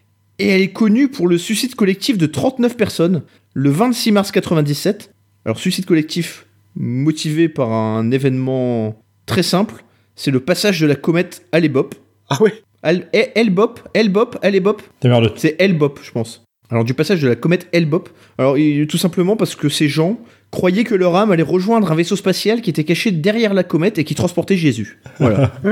donc, euh, j'ai bien aimé le raisonnement. Ouais, c'est bien, il y a quelque chose. Il y a un projet aussi. Et donc, euh, je, je- je disais que tu avais une grande secte ufologique en stock, euh, général. Bah, la meilleure. Quelqu'un qu'on connaît bien Mais chez oui, nous, la meilleure, mais- la mais- meilleure, la plus grande. Ah Mais, alors, grand. mais est-ce que voilà, tu, tu, tu l'as introduit comme ça Moi, j'aurais voulu l'introduire en disant est-ce que vous connaissez le point commun entre Dieudonné, Onfray Et j'ai oublié le dernier, mais déjà, juste Dieu donné Onfray, on est bien. Et, et Yann Pia Yann Bah, Pia Yann Pia- Yann Pia n'a rien, ouais. Rien à voir là-dedans. Non, c'est avec, euh, avec une chanson qui s'appelle Madame Pipi. Alors, je vais être honnête avec toi, j'aurais pas trouvé. Bah voilà. Bah donc plus. évidemment c'est Raël puisque on- euh, puisque je vais vous parler de Raël. Madame Pipi c'est le nom d'une chanson qu'il euh, a chantée parce qu'avant d'être euh, Mais oui, mais oui, je connais ça, mais bien sûr. Il était chanteur. Madame Pipi, vous avez la plus belle au fond de votre couloir. Madame Pipi, sous votre tonnelle pleine de jets d'eau et d'arrosoirs. Vous réveillez d'un palais de marbre avec jets d'eau illuminés. Un jardin où poussent des arbres venant de Chine et du Pirée. euh, oui il a été chanteur. Il a fait il a fait beaucoup de choses. Il a été il a été chanteur. Il a été journaliste sportif. Il a il a participé à des compétitions automobiles. euh, Il a il a été euh, il a été il a eu une Mais vie très il est resté euh, pilote automobile, je Après, crois, par la suite, oui. parce qu'il finançait ses courses à travers, euh, à travers sa secte. Bien sûr, sa secte, ou comme tu y vas. Fais attention parce qu'il il, il porte plainte en diffamation tous les, tous, tous les magazines qui disent que c'est une secte. Ah oui ne dirons pas que c'est une secte, puisque Ah, je pense qu'il écoute Top Moumout. Mais du coup, tu es hors sujet. Voilà. Non, mais ça, ça c'est vrai. Alors, disons que c'est une secte parce que je ne pense qu'il n'écoute pas. non, non, mais Dieu donné. Alors. C'était Welbeck, l'écrivain dont tu voulais parler. Non, non, non, non, je parle aussi de Michel Onfray. Michel Onfray. Tu voulais dire Onfray, Dieudonné et Welbeck. Non, non, je voulais parler de la chanson Madame Pipi. C'est ça que j'avais Ah, oublié. Je- je- écoute, reste sur ton enquête de Yann Pia et laisse-moi parler d'Araël tranquillement. Non, mais Michel Onfray, il, était, euh, il, est, il est prêtre honoraire. Alors, il, est, il a rien demandé, hein, mais il a, il a appris qu'il était prêtre honoraire euh, du mouvement raélien. Et Dieudonné, c'est le 83e guide honoraire de l'humanité. Il a, il a pas refusé le titre, lui, non? Ça, non, lui est bien, lui il s'est mis bien. Mais hum, c'est assez, euh, c'est assez fun quand même son histoire euh, sur certains aspects. Quoi. Donc, comme je vous disais, il a été journaliste sportif. Il y a eu une interdiction des compétitions automobiles à un moment donné, donc son magazine euh, en a un peu pâti également. Et comme par hasard, juste quelques temps après l'interdiction des compétitions automobiles, il a rencontré des extraterrestres. Il a eu une, une rencontre dans le, au, au puits de la Vache et au puits de la Solace, qui lui ont dit qu'en gros, euh, il était un messager, le messager des, des Elohim. Alors, des Elohim, et c'est des gens qui ont, euh, qui ont une avance scientifique gigantesque et une maîtrise euh, de la Quand génétique. tu me racontes tout ça, je, je, je peux pas m'empêcher de voir la scène de la, de la soupe aux choux. Mais pareil, euh, c'est clair, c'est la soupe mais au oui, chou, quoi. Mais oui, c'est le glode et la denrée. quoi. Mais exactement, mais c'est c'est exactement ça. Le Glode et la denrée, euh, il faut savoir qu'il s'appelle Claude, hein, Raël. Donc en plus, ça, ça rajoute un petit peu de. Ça, ça rajoute un, un petit charme. Raël, il a un avantage par rapport à tous. C'est son physique. Non, il y a son physique, mais il y a aussi le fait que, est-ce que toi, un jour, tu as pu rencontrer Bouddha, Moïse, Jésus et, Mahomet? Eh ben lui, il l'a fait, mon gars, tu vois? Pas tous, pas tous en même Ah temps, c'est vrai, c'est vrai. Tous en vrai, même temps, euh, sur une autre planète en plus, tu vois? Donc euh, Ah c'est ouais. même pas... Oui, oui. Ouais, c'est- un il a eu privilégié, quelque quand même. chose, il a eu ça envoie quelque du chose. lourd. Il s'est mis bien. Attends, tu précises pas qu'en plus Jésus c'est son demi-frère. C'est important de le préciser. Que Jésus, c'est son demi-frère? C'est son demi-frère Jésus. Ouais. Ah ouais, je, Je je, je- je savais pas non plus. Donc c'est voilà, il s'est mis bien. Mais là où il se met encore mieux, c'est que donc du coup, euh, il a fondé euh, il a fondé ce, ce mouvement euh, pour représenter les Elohim. Il a aussi euh, un certain attrait pour le sexe et euh, il y a ce qu'on Ah. appelle les anges de Raël. Et les anges de Raël, alors pour ça, il faut, euh, il faut avoir plusieurs, euh, plusieurs avantages. Déjà, bon, il faut pas avoir de maladies sexuellement transmissibles, parce que c'est pas cool. C'est vrai que c'est mieux. Et surtout, euh, ce qui est, comment dire, le- la définition des anges de Raël, c'est vraiment que, en fait, euh, elles, elles sont au service des Elohim et de Raël. Mais pour l'instant, étant donné que les Elohim ne sont toujours pas arrivés, bon, bah, elles doivent se concentrer sur Raël. Je- Est-ce que- est-ce qu'elles sont majeures au moins je, je ne sais pas si elles sont majeures, mais je trouve, mais je trouve le, le, le, le prétexte et, et la formulation tellement magnifique de dire vous allez euh, tout faire pour rendre les Elohim et le prophète heureux. Et mais bon, euh, voilà, pour l'instant, lui sait très bien, a priori, que les Elohim ne viendront jamais, donc il s'est vraiment mis bien. Mais pour ça, il faut vraiment pas avoir de MST, hein, donc ils font, ils font des tests. euh, Il y a un projet là, encore une fois. Moi, ce qui m'intéresse derrière tout ça, c'est le projet. C'est notre projet et il a, euh, il y a, il y a eu beaucoup de controverses, hein, évidemment, sur le mouvement raélien. Bah, on, a, on a beaucoup parlé d'eux au moment de- du fameux clonage. Bah voilà, exactement. Le clonage, euh, le, le clonage du le bébé cloné, c'est au début des années 2000. Ah mais c'est vrai ça, j'avais oublié cette histoire. Ça, ça a eu un impact gigantesque parce que ça, ils ont été, euh, ils ont été euh, en une dans les médias du monde entier, quoi. Donc en fait, ça, ça, ça leur a apporté une, Une notoriété folle. exactement, exactement. Et donc à chaque fois, ils disaient qu'ils apporteraient des éléments. Et bon, évidemment, ils n'ont pas apporté d'éléments. Spoiler alert. A priori, ils n'ont pas euh, cloné de bébé. Mais euh, moi, j'ai découvert des choses que je ne. Alors le, le l'affaire du cloné bébé, du cloné bébé, euh, du cloné bébé, du, du bébé cloné plutôt.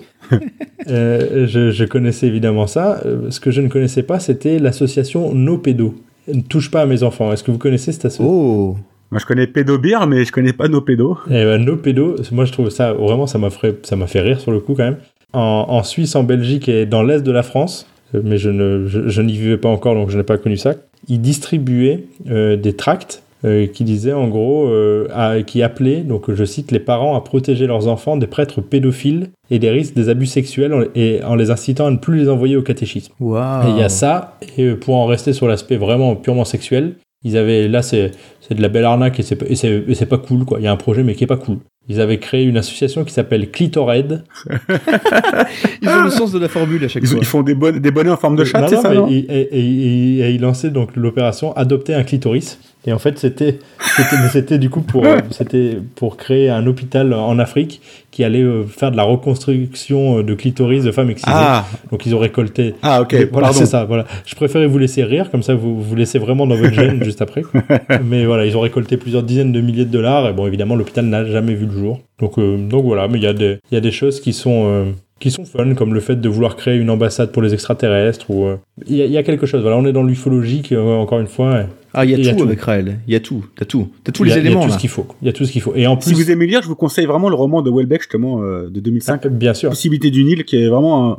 Bah, moi, j'aime beaucoup Welbeck, mais, Mais, euh, mais en plus, pas forcément le personnage, mais ses romans. Et c'est un très mais bon roman. mais c'est largement inspiré parce que Welbeck a, a dit qu'il avait une certaine, euh, pas admiration, le, le mot est trop faible, mais le- Sympathie trop- Sympathie. voilà, sa exactement. sympathie. Une, une certaine sympathie pour le mouvement raélien. Fred, tu vois ça comment? Bah, Raël, on aime bien se foutre de sa gueule, c'est un peu le, le personnage comique euh, des sectes euh, du monde, quoi. C'est le. Moi, il y a tout ce que je recherche dans une secte chez Raël. C'est vrai qu'il y a tout, il y a le- il y a l'espèce de bâtiment euh, avec l'image du, enfin, le culte de l'image, il y a, il y a les extraterrestres, enfin, c'est magique, quand même. Podium, ça c'est clair. C'est podium. Ah, c'est podium, je suis d'accord que c'est podium, Raël. T'es d'accord en général, c'est podium. Ah bah oui, oui, complètement, oui, oui, moi j'aime beaucoup. hein. C'est podium, c'est troisième. C'est podium, c'est deuxième. C'est podium, c'est. Non, moi j'aime, j'aime- non, Ah, c'est je pas pense premier, qu'il- c'est pas premier. Et après c'est entre l'église de l'euthanasie et ça, quoi. Bah, C'est ça, c'est ça. Ah, je le place, au, je le place au moins deuxième, moi. ok, bah on peut le mettre deuxième. Moi, j'ai- moi j'aimais bien l'église de l'euthanasie parce que c'était assez méconnu. Mais euh, bon, le, le- le- l'important c'est que le message est passé et que j'ai, joué aussi mon rôle de passeur. C'est vrai que tu es un peu notre Raël à nous finalement. Exactement, exactement. Et tu m'as encore jamais entendu chanter. Pour rebondir un petit peu là-dessus, je, je vais juste te dire un mot de deux sectes dont la première a, a tendance, elle aussi, à utiliser un petit peu le sexe. Le sexe, c'est les enfants de Dieu. Les enfants de Dieu, c'est une secte créée en 68, qui a ensuite été dissoute en 78, mais qui a continué d'exister euh, sous d'autres appellations. Alors, à l'origine, au centre des enfants de Dieu, il y a, David Berg. Alors, David Berg, c'est encore une fois un homme, vous savez que c'est un peu les gourous que j'aime, un, un homme qui a une interprétation très personnelle de la Bible. Et en l'occurrence, euh, son interprétation personnelle de la Bible, c'est qu'il incite ses disciples, entre autres, à prendre leur distance avec leurs proches. Alors il y a toute une mécanique d'isolement. Mais ce qui me plaît, ça vient, ça vient ensuite. C'est-à-dire qu'en 73, il fait une première annonce prophétique. Il annonce que- qu'une comète va détruire les États-Unis. et du coup, il emmène tout son petit harem en Europe. Ah, c'est leur Paco Rabanne à eux, quoi. Oui, il y, a un- il y a un petit côté. Alors, ah, tu vas voir que là, cette, cette première, euh, les enfants de Dieu, c'est uniquement pour introduire ma deuxième secte. Et là, je sais qu'elle va te plaire parce que là, on est sur du Paco Rabanne, euh, un peu le Paco Rabanne du Texas. et donc, David Berg, voilà, 73, cette prophétie euh, foireuse. Et en 75, et c'est là où je voulais, je voulais en venir, il met en place un système de prostitution missionnaire. Alors, qu'est-ce qu'un système de prostitution missionnaire? Bah, C'est tout simplement demander aux adeptes féminines de, de, de, de- de- de- un peu de vendre ses faveurs, alors pas, pas contre de la- de l'argent, pour convaincre les, les hommes d'intégrer la secte. Mais c'est c'est l'argument de poids, hein. ça marche, hein, je pense. Hein. Fred, il peut finir dans une secte facilement avec ce genre de proposition. Je suis un homme facile. Hein. Alors, alors, alors, je développe pas, mais sachez quand même qu'il y a des, des célébrités comme Joaquin Phoenix ou, ou Rose McGowan qui ont grandi dans des familles euh, qui, étaient, qui faisaient partie des enfants de Dieu. Voilà, comme quoi on peut quand même s'en sortir. ah, putain, la vache. ah, quand même. Et alors, voilà, là j'en viens à mon Paco Rabanne du Texas. Alors, le Paco Rabanne du Texas, pourrait-on dire peut-être le bison futé de l'Apocalypse? C'est la maison de Yahvé. Alors, la maison de Yahvé, c'est un mouvement qui est créé en 1980 au Texas par le dénommé Bill Hawkins, dit Buffalo Bill. Il est spécialiste des prédictions apocalyptiques foireuses. Alors, Paco Rabanne peut vraiment les se rhabiller. En 1999, il annonce que les 4 cinquièmes de la population mondiale vont être décimés avant 2002. Voilà, sous 3 ans, il y a 80% de la population mondiale qui va disparaître. Bon, manifestement, euh, ça s'est pas produit, on y très peu optimiste quand même. Ouais. Mais ça ne le dissuade pas de, de remettre le couvert. Sept ans plus tard, le 12 juin 2006, vous verrez qu'il aime beaucoup le 12, le 12 juin de manière générale, il annonce que c'est le, le début d'une guerre nucléaire. Bon, alors euh, malheureusement, ça ne se produit pas. Alors un an plus tard, toujours le 12 juin, 12 juin 2007, il lance un nouveau compte à rebours de guerre nucléaire. Alors son argument, c'est de dire oui, je l'avais annoncé pour 2006, mais 2006 c'était le début. C'est-à-dire que les conditions de formation de cette guerre nucléaire ont débuté le 12 juin 2006, mais la guerre arrivera plus tard. Donc évidemment, 12 juin 2007, ça foire toujours. Alors qu'est-ce qu'il fait? Quatre mois plus tard, le 13 octobre 2007, il reprend, il reprend sa vieille rengaine des 4 cinquièmes de l'humanité qui vont être décimés très vite. Évi- évidemment, ça ne marche pas. Et du coup, il revient à l'assaut le 12 juin 2008. Et apparemment, c'est la dernière fois. Nouvelle prévision de guerre nucléaire. Et évidemment, ça a encore foiré. Il lâche rien. Mais il a on est- raison. On est, quand même sur 5 prévisions. euh, Si, ça finira par passer à force, quoi. c'est ça, c'est un peu, ça va finir par passer. euh, Ça, c'est des gens qui ont, un- qui ont des vraies convictions et je suis persuadé que tu mets des gens comme ça à la tête de la police, tu passes pas à côté de l'affaire Yann Pia. quoi. Alors dans les grandes, euh, les grandes sectes dont on n'a pas parlé, il y avait évidemment la famille Manson, c'est un, peu particulier, hein. Oui. Charles Manson. Ah oui, les, les, les fans de, du, la- du serial, serial killer, ouais. Ben oui, mais il a, ben en fait à la base il n'était pas encore euh, serial killer, il avait toute sa petite famille, de tout son petit harem en C'était une bande de hippies, alors. Et c'est ça, une bande de hippies, ils étaient une quarantaine, euh, ils vivaient ensemble là dans des conditions assez, euh, assez troupes. Et puis évidemment il y a eu ce meurtre, euh, Sharon Tate. ce, ce- ce massacre chez Sharon Tate, chez la femme de, de Polanski. Bon, je vais pas m'attarder, ça fera l'objet d'un film, euh, c'est le prochain film de Tarantino. Ça permet d'ailleurs de rebondir sur, euh, Ah, intéressant, sur notre dernier épisode. Je devais forcément rebondir sur le fait que j'ai j'ai beaucoup aimé cet, épisode avec, avec un extérieur au groupe qui a quand même balancé assez ardemment sur la calzone. Euh, je, dois dire- je- je- je suis obligé de réagir à ces propos, puisque venant de la part de quelqu'un qui, mettrait, qui, qui parle d'une Regina blanche, euh, je pense que ça n'a aucun intérêt. Quoi. Je- il fallait que je le dise. Le mec chie sur ma calzone, mais nous propose une Regina avec chie dans ta calzone, Donc, je pense. écoute, on retourne boire des bières et, et- et laisse-nous les pizzas tranquilles. Quelle violence dans les propos. oh la violence de cet homme. Moi, avant, j'étais un vrai zonard. Je faisais quoi? Ben, Disons que je volais, je faisais des conneries, tout ça. J'étais un vrai voyou. Mais grâce à Skippy, j'ai retrouvé une totale liberté des pensées cosmiques vers un nouvel âge réminiscent. Et vous ne volez plus? Si, bien sûr. Mais je donne tout à Skippy. Moi, moi, moi, j'en ai une toute, les, toute petite. Ah, ça, on le savait, hein. Quel enculé, quoi. Non, mais sur le, sur le fait que les Américains, les États-Unis reconnaissent très facilement des, des mouvements comme des mouvements religieux, est-ce que vous savez que le, le, le djihadisme est un mouvement reconnu comme religion aux États-Unis Donc, par rapport à Star Wars, Exactement. Et il y a eu un énorme. mais, mais en 2001, en Angleterre, il y a eu un. Je crois que c'est en Angleterre, il y a eu un, un grand mouvement au moment du recensement où il y avait eu des, des, des mails qui avaient été envoyés en disant euh, si vous mettez que vous êtes Jedi, euh, ça va être reconnu comme religion.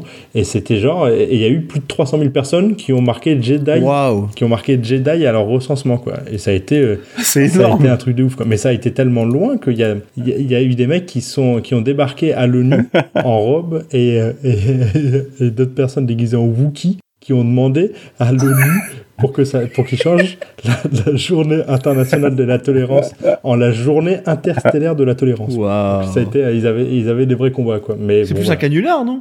Qui, oui, oui, c'est pas, c'est pas considéré comme un truc euh, à fond, à fond, mais il y a des gens, enfin, il y a des vidéos, euh, il y a des vidéos de, de grands maîtres d'utilisateurs de la force qui font des, des vidéos sur YouTube pour expliquer la télékinésie, ce genre de choses. Enfin, c'est, c'est, c'est assez incroyable. Quand on, on entend, on entend tout ça, on se dit quand même qu'il y a, il y a un sacré ramassis de, de tordus sur cette planète, quand même. Ne sois pas condescendant Putain, avec c'est ces incroyable, gens. ça, Ne sois pas condescendant. C'est, c'est terrible, hein Toujours le même. On Ah, doit toujours le c'est terrible. reprendre.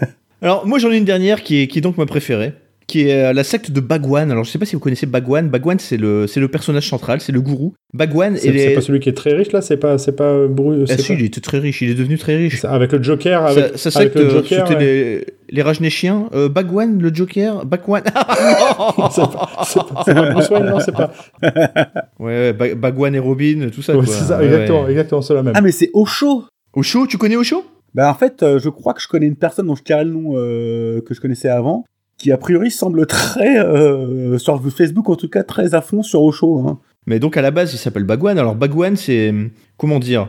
Là, on est dans la, on est bien dans les mouvements un peu hippies. C'est-à-dire que Bagwan, euh, je pense qu'il est, originaire d'Inde. hein, J'espère ne pas dire de bêtises. C'est ça, c'est c'est en Inde, c'est en Inde, ouais. Voilà. Donc alors pour tout dire, j'ai découvert ce personnage. euh, je ne le connaissais pas il y a encore deux semaines. Et je l'ai découvert dans un, une série documentaire qui est disponible sur Netflix, qui s'appelle Wild Wild America.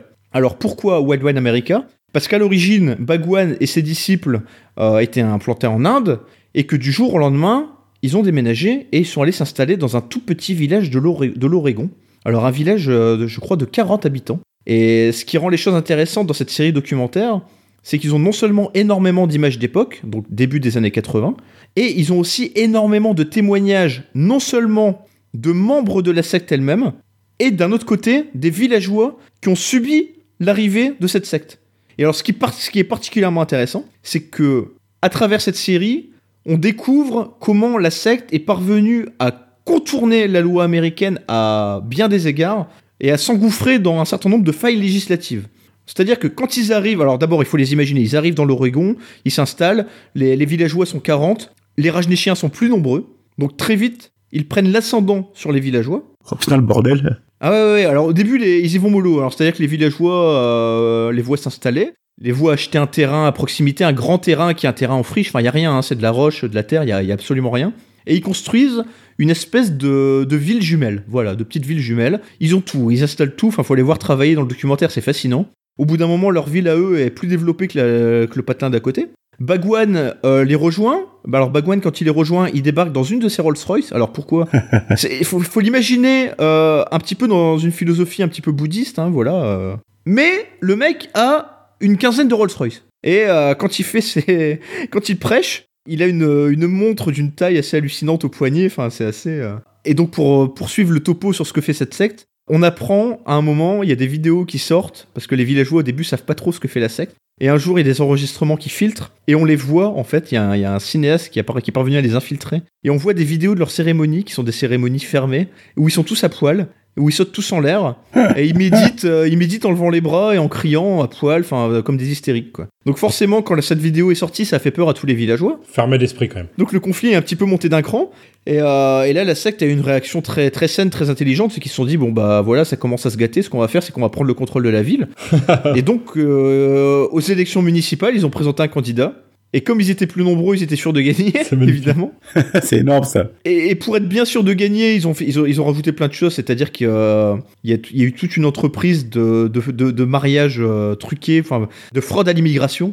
Ils, ils ont aussi euh, fait venir des, des SDF de Los Angeles qu'ils ont intégrés à leur secte, etc. Enfin bref, il se passe plein de choses. Enfin, c'est assez grandiose. Alors, je passe tous les détails parce qu'il y a plein de choses qui sont incroyables. Les, les villageois commencent à, à, me- à mener des rondes autour de autour d'eux avec des fusils en étant armés. Alors, ce que fait la secte, c'est qu'eux-mêmes achètent plein d'armes et se mettent à s'entraîner au tir. Escalade de la violence quoi. Parmi leurs grands, leurs grands faits d'armes aussi, c'est qu'ils ont, ils ont empoisonné une des villes voisines. Ils les ont empoisonnés à la salmonellose.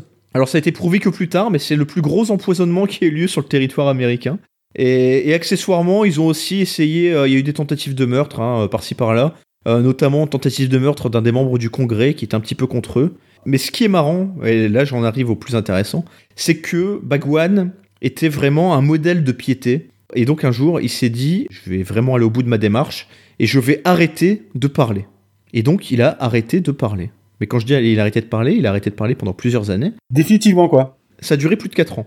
Et il avait une secrétaire qui est le personnage central de cette série documentaire, qui s'appelait Sheila, donc pas Sheila, hein, Sheila, qui était la seule à avoir accès à Bagwan. À elle, il lui parlait. C'était elle qui, finalement, au fil des semaines, au fil des mois, a, a pris la main sur la secte et qui, justement, aurait initié toutes ces tentatives de meurtre, ces empoisonnements, enfin tout le bordel. Bagwan ne serait pas responsable, ce serait Sheila. En tout cas, c'est ce qui apparaît dans le documentaire et c'est ce qui ressort des différentes enquêtes qui ont eu lieu par la suite. Et ce qui est intéressant, c'est que dans les tentatives de meurtre, il y en a une qui est initiée par Sheila à l'encontre d'un couple d'amis de Bagwan, d'un autre couple d'amis proches de Bagwan. Et c'est là que ça part en couille. Parce que du coup, les rapports de Sheila et de Bagwan se détériorent. Sheila se barre, elle prend l'avion avec une vingtaine de fidèles, elle se sauve, elle rentre, euh, elle va se cacher en Suisse. Et du coup, Bagwan, qui n'avait plus parlé depuis 4 ans et demi, annonce dans un communiqué de presse qu'il va enfin prendre la parole. Donc là, euh, grand événement aux États-Unis, toutes les, chaînes, toutes les caméras, tout le monde arrive. Et sa conférence de presse est diffusée sur, des grandes chaînes américaines. Et donc là, vous vous attendez à ce que cet homme, qui est un homme très pieux, qui n'a pas parlé depuis 4 ans et demi, qui se fait passer pour le nouveau Bouddha, tienne un discours très, très raisonné, très raisonnable? Eh ben non. Il s'en prend, euh, enfin ça part, en, ça part couille, son discours part totalement en couille.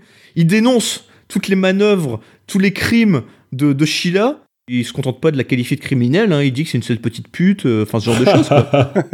ça part un petit peu dans tous les sens. Donc le gars est très énervé, il devient tout rouge, il a sa grosse montre au poignet, et tout le monde le voit, voilà, comme un gars qui insulte, euh, qui insulte son ancienne petite pute, quoi. Enfin, c'est- Ah, c'est énorme. et donc à partir de là, c'est le début de la fin. Alors honnêtement, je, je spoil tout ça, mais ça n'empêche pas que tout le documentaire est quand même passionnant, et même en sachant tout ça, ça se regarde. hein. Ça donne envie en tout cas. Ça, mé- ça mérite vraiment d'être vu. Et donc l'enquête euh, finalement dérive, parce que forcément, lui dénonce Sheila, mais les Américains n'ont pas accès tout de suite à Sheila qui est, qui en Allemagne. Donc l'enquête va aussi se focaliser sur Bagwan, avec une vraie volonté politique, parce qu'il y a un procureur qui depuis des années essaye de virer Bagwan du territoire américain. Il y a un mandat d'arrêt qui est, qui est lancé, et ils ont peur de lancer l'assaut. Parce que quelques années auparavant, il y avait le fameux, euh, le fameux massacre de Johnston dont je vous parlais tout à l'heure. Donc les Américains sont très réticents à cette idée-là. Ils veulent, ils veulent pas lancer l'assaut. Ils essayent d'être très prudents. Mais ça, Bagwan ne le sait pas. Et comme Bagwan pense que l'assaut est imminent, il monte dans un avion avec quelques-uns de ses fidèles et il essaye de se barrer. Lui, veut sortir du territoire américain, mais ils arrivent à eux à retracer la trajectoire de son avion. Ils savent qu'à un moment, il va descendre à Charlotte. Ils le cueillent à Charlotte et, ils parviennent à l'arrêter, à, à l'arrêter à ce moment-là, quoi. Bagwan sera, comment dire, sera expulsé du pays avec, euh, avec son accord. Ça lui évitera d'aller plus loin, ça évitera que le procès aille plus loin. Et, euh, Sheila sera condamnée, je crois, à 4 ans de prison. Et une autre des fidèles, qui est un petit peu la main armée de, de la secte, vu qu'elle tirait mieux que les autres, elle s'entraînait elle s'entraînait mieux au tir que les autres, elle, elle sera condamnée à 10 ans de prison. Et ce qui est passionnant dans ce documentaire, c'est que Sheila témoigne très longuement. Euh, cette femme qui a été condamnée à 10 ans de prison témoigne également. Alors Bagwan qui est mort entre temps, lui évidemment Il euh, témoigne n'est pas priori, ouais, il pas ne témoigne pas, hein, voilà malheureusement. Mais euh, l'avocat de la secte témoigne, le procureur qui a mené l'enquête témoigne. Enfin, il y a plein de témoignages qui sont passionnants. Les témoignages des petits villageois, etc. Vraiment, je recommande très chaudement euh, ce documentaire Wild Wild America sur Netflix. Et euh, pour moi, Bagwan, c'est mon gourou préféré désormais. Voilà, je, le dire. Pour une raison très simple, qui c'est c'est pas tous les faits divers dont je viens de parler, c'est ce discours, cette sortie du mutisme de 4 ans de Ça, ça mutisme fait pour euh, Pour chier sur la gueule. pour un peu se, suicider médiatiquement en, en traitant tout le monde d'enculé et de pute quoi. Ça je trouve ça assez, assez formidable. Ça, c'est magnifique. Il a fait une Eric Cantona presque. quoi. C'est c'est Mathieu Ricard et pendant 4 ans et après c'est Samina Seri. c'est ça, c'est ça. Donc là on est au top de l'imposture, tu vois. Ça, ça me plaît bien. Après, après, je mettrai quand même pas ça dans le, forcément pas dans le top 3 qui est quand même euh, Je suis d'accord, je, je pense que le podium est... est, est assez inaccessible pour Bagwan. Il est figé là. Ra- rappelle, rappelle le, le- le classement. Donc, on- Eh ben écoute, pour l'instant, on a en numéro 1 la secte du Mandarum, la fameuse Ouais. secte de Castellane avec Gilbert Bourdin. Euh, en 2, on a Raël, donc on est quand même sur du, sur du franco-français, Ouais, si je ne m'abuse. Ah, on est franchouillard dans, dans le, dans la secte. Hein. En 3, on a l'église de l'euthanasie. Et pour l'instant, en 4, on a Waco et les, Da- les Davidiens. Et en 5, on a la secte Aoum. ouais, moi, je le mettrai quand même pas dans le, sur le podium. Non, moi non plus. Top 5 quand même. Ouais, top 5, ouais, ouais. De, devant ou derrière Waco. J'ai conscience que, que mon gars Sarin va sortir du, du, du top 5, mais, mais j'accepte, j'accepte pour ce bon vieux au chaud qui m'a l'air plein de vie. Moi je le mettrais derrière Waco quand même parce que Ça me va très bien. moins de notoriété. Ah, moins de notoriété. Mais euh, attention, le critère de la notoriété, euh, tu sais, le Mandarum qui est en tête, je, je crois que vous ne connaissiez pas avant que j'en parle. C'est vrai. D'ailleurs, euh, ça va encore faire parler, ça, à mon avis. On va encore se faire taper sur les doigts. hein. Non, moi, ça me va, ça me va cinquième. Cinquième, ça me va bien. Et ben dans ce cas-là, je récapitule très rapidement vu qu'on vient d'en parler. En 1, la secte du Mandarum. En 2, Raël. En 3, l'église de l'euthanasie. En 4, Waco. Et en 5, Bagwan et les Rajnéchiens. Sincérité, charlatanisme, chacun est en droit de penser ce qu'il veut. Quant à moi, je vous rends l'antenne et vous souhaite à tous de retrouver une totale liberté d'esprit cosmique vers un nouvel âge réminiscent. C'est vraiment fun de, de revenir dans Top Moumout pour parler de ce sujet très léger qui, que sont les sectes. Je te remercie pour la. c'est- moi qui ai eu l'idée? Oui, c'est toi qui as eu l'idée. Ah, parce que ça, ça ressemblait à une idée à la Fred. c'est vrai, c'est vrai, ça aurait pu. Non, Fred, Fred, il veut son classement des nazis, mais j'ai je crois qu'il commence à comprendre qu'il ne l'aura pas. Ouais, je crois que j'ai mis une croix dessus. J'ai mis une croix de, croix de Lorraine dessus. oh là là, oh là là. J'aime beaucoup le. Voilà, je, pense qu'on ne fera pas mieux. Ah, on ne fera pas mieux. Je pense qu'on peut briquer sur ça. À bientôt, à bientôt, À- monsieur. à tout à bientôt pour un nouvel épisode de Top Moumout. À très bientôt.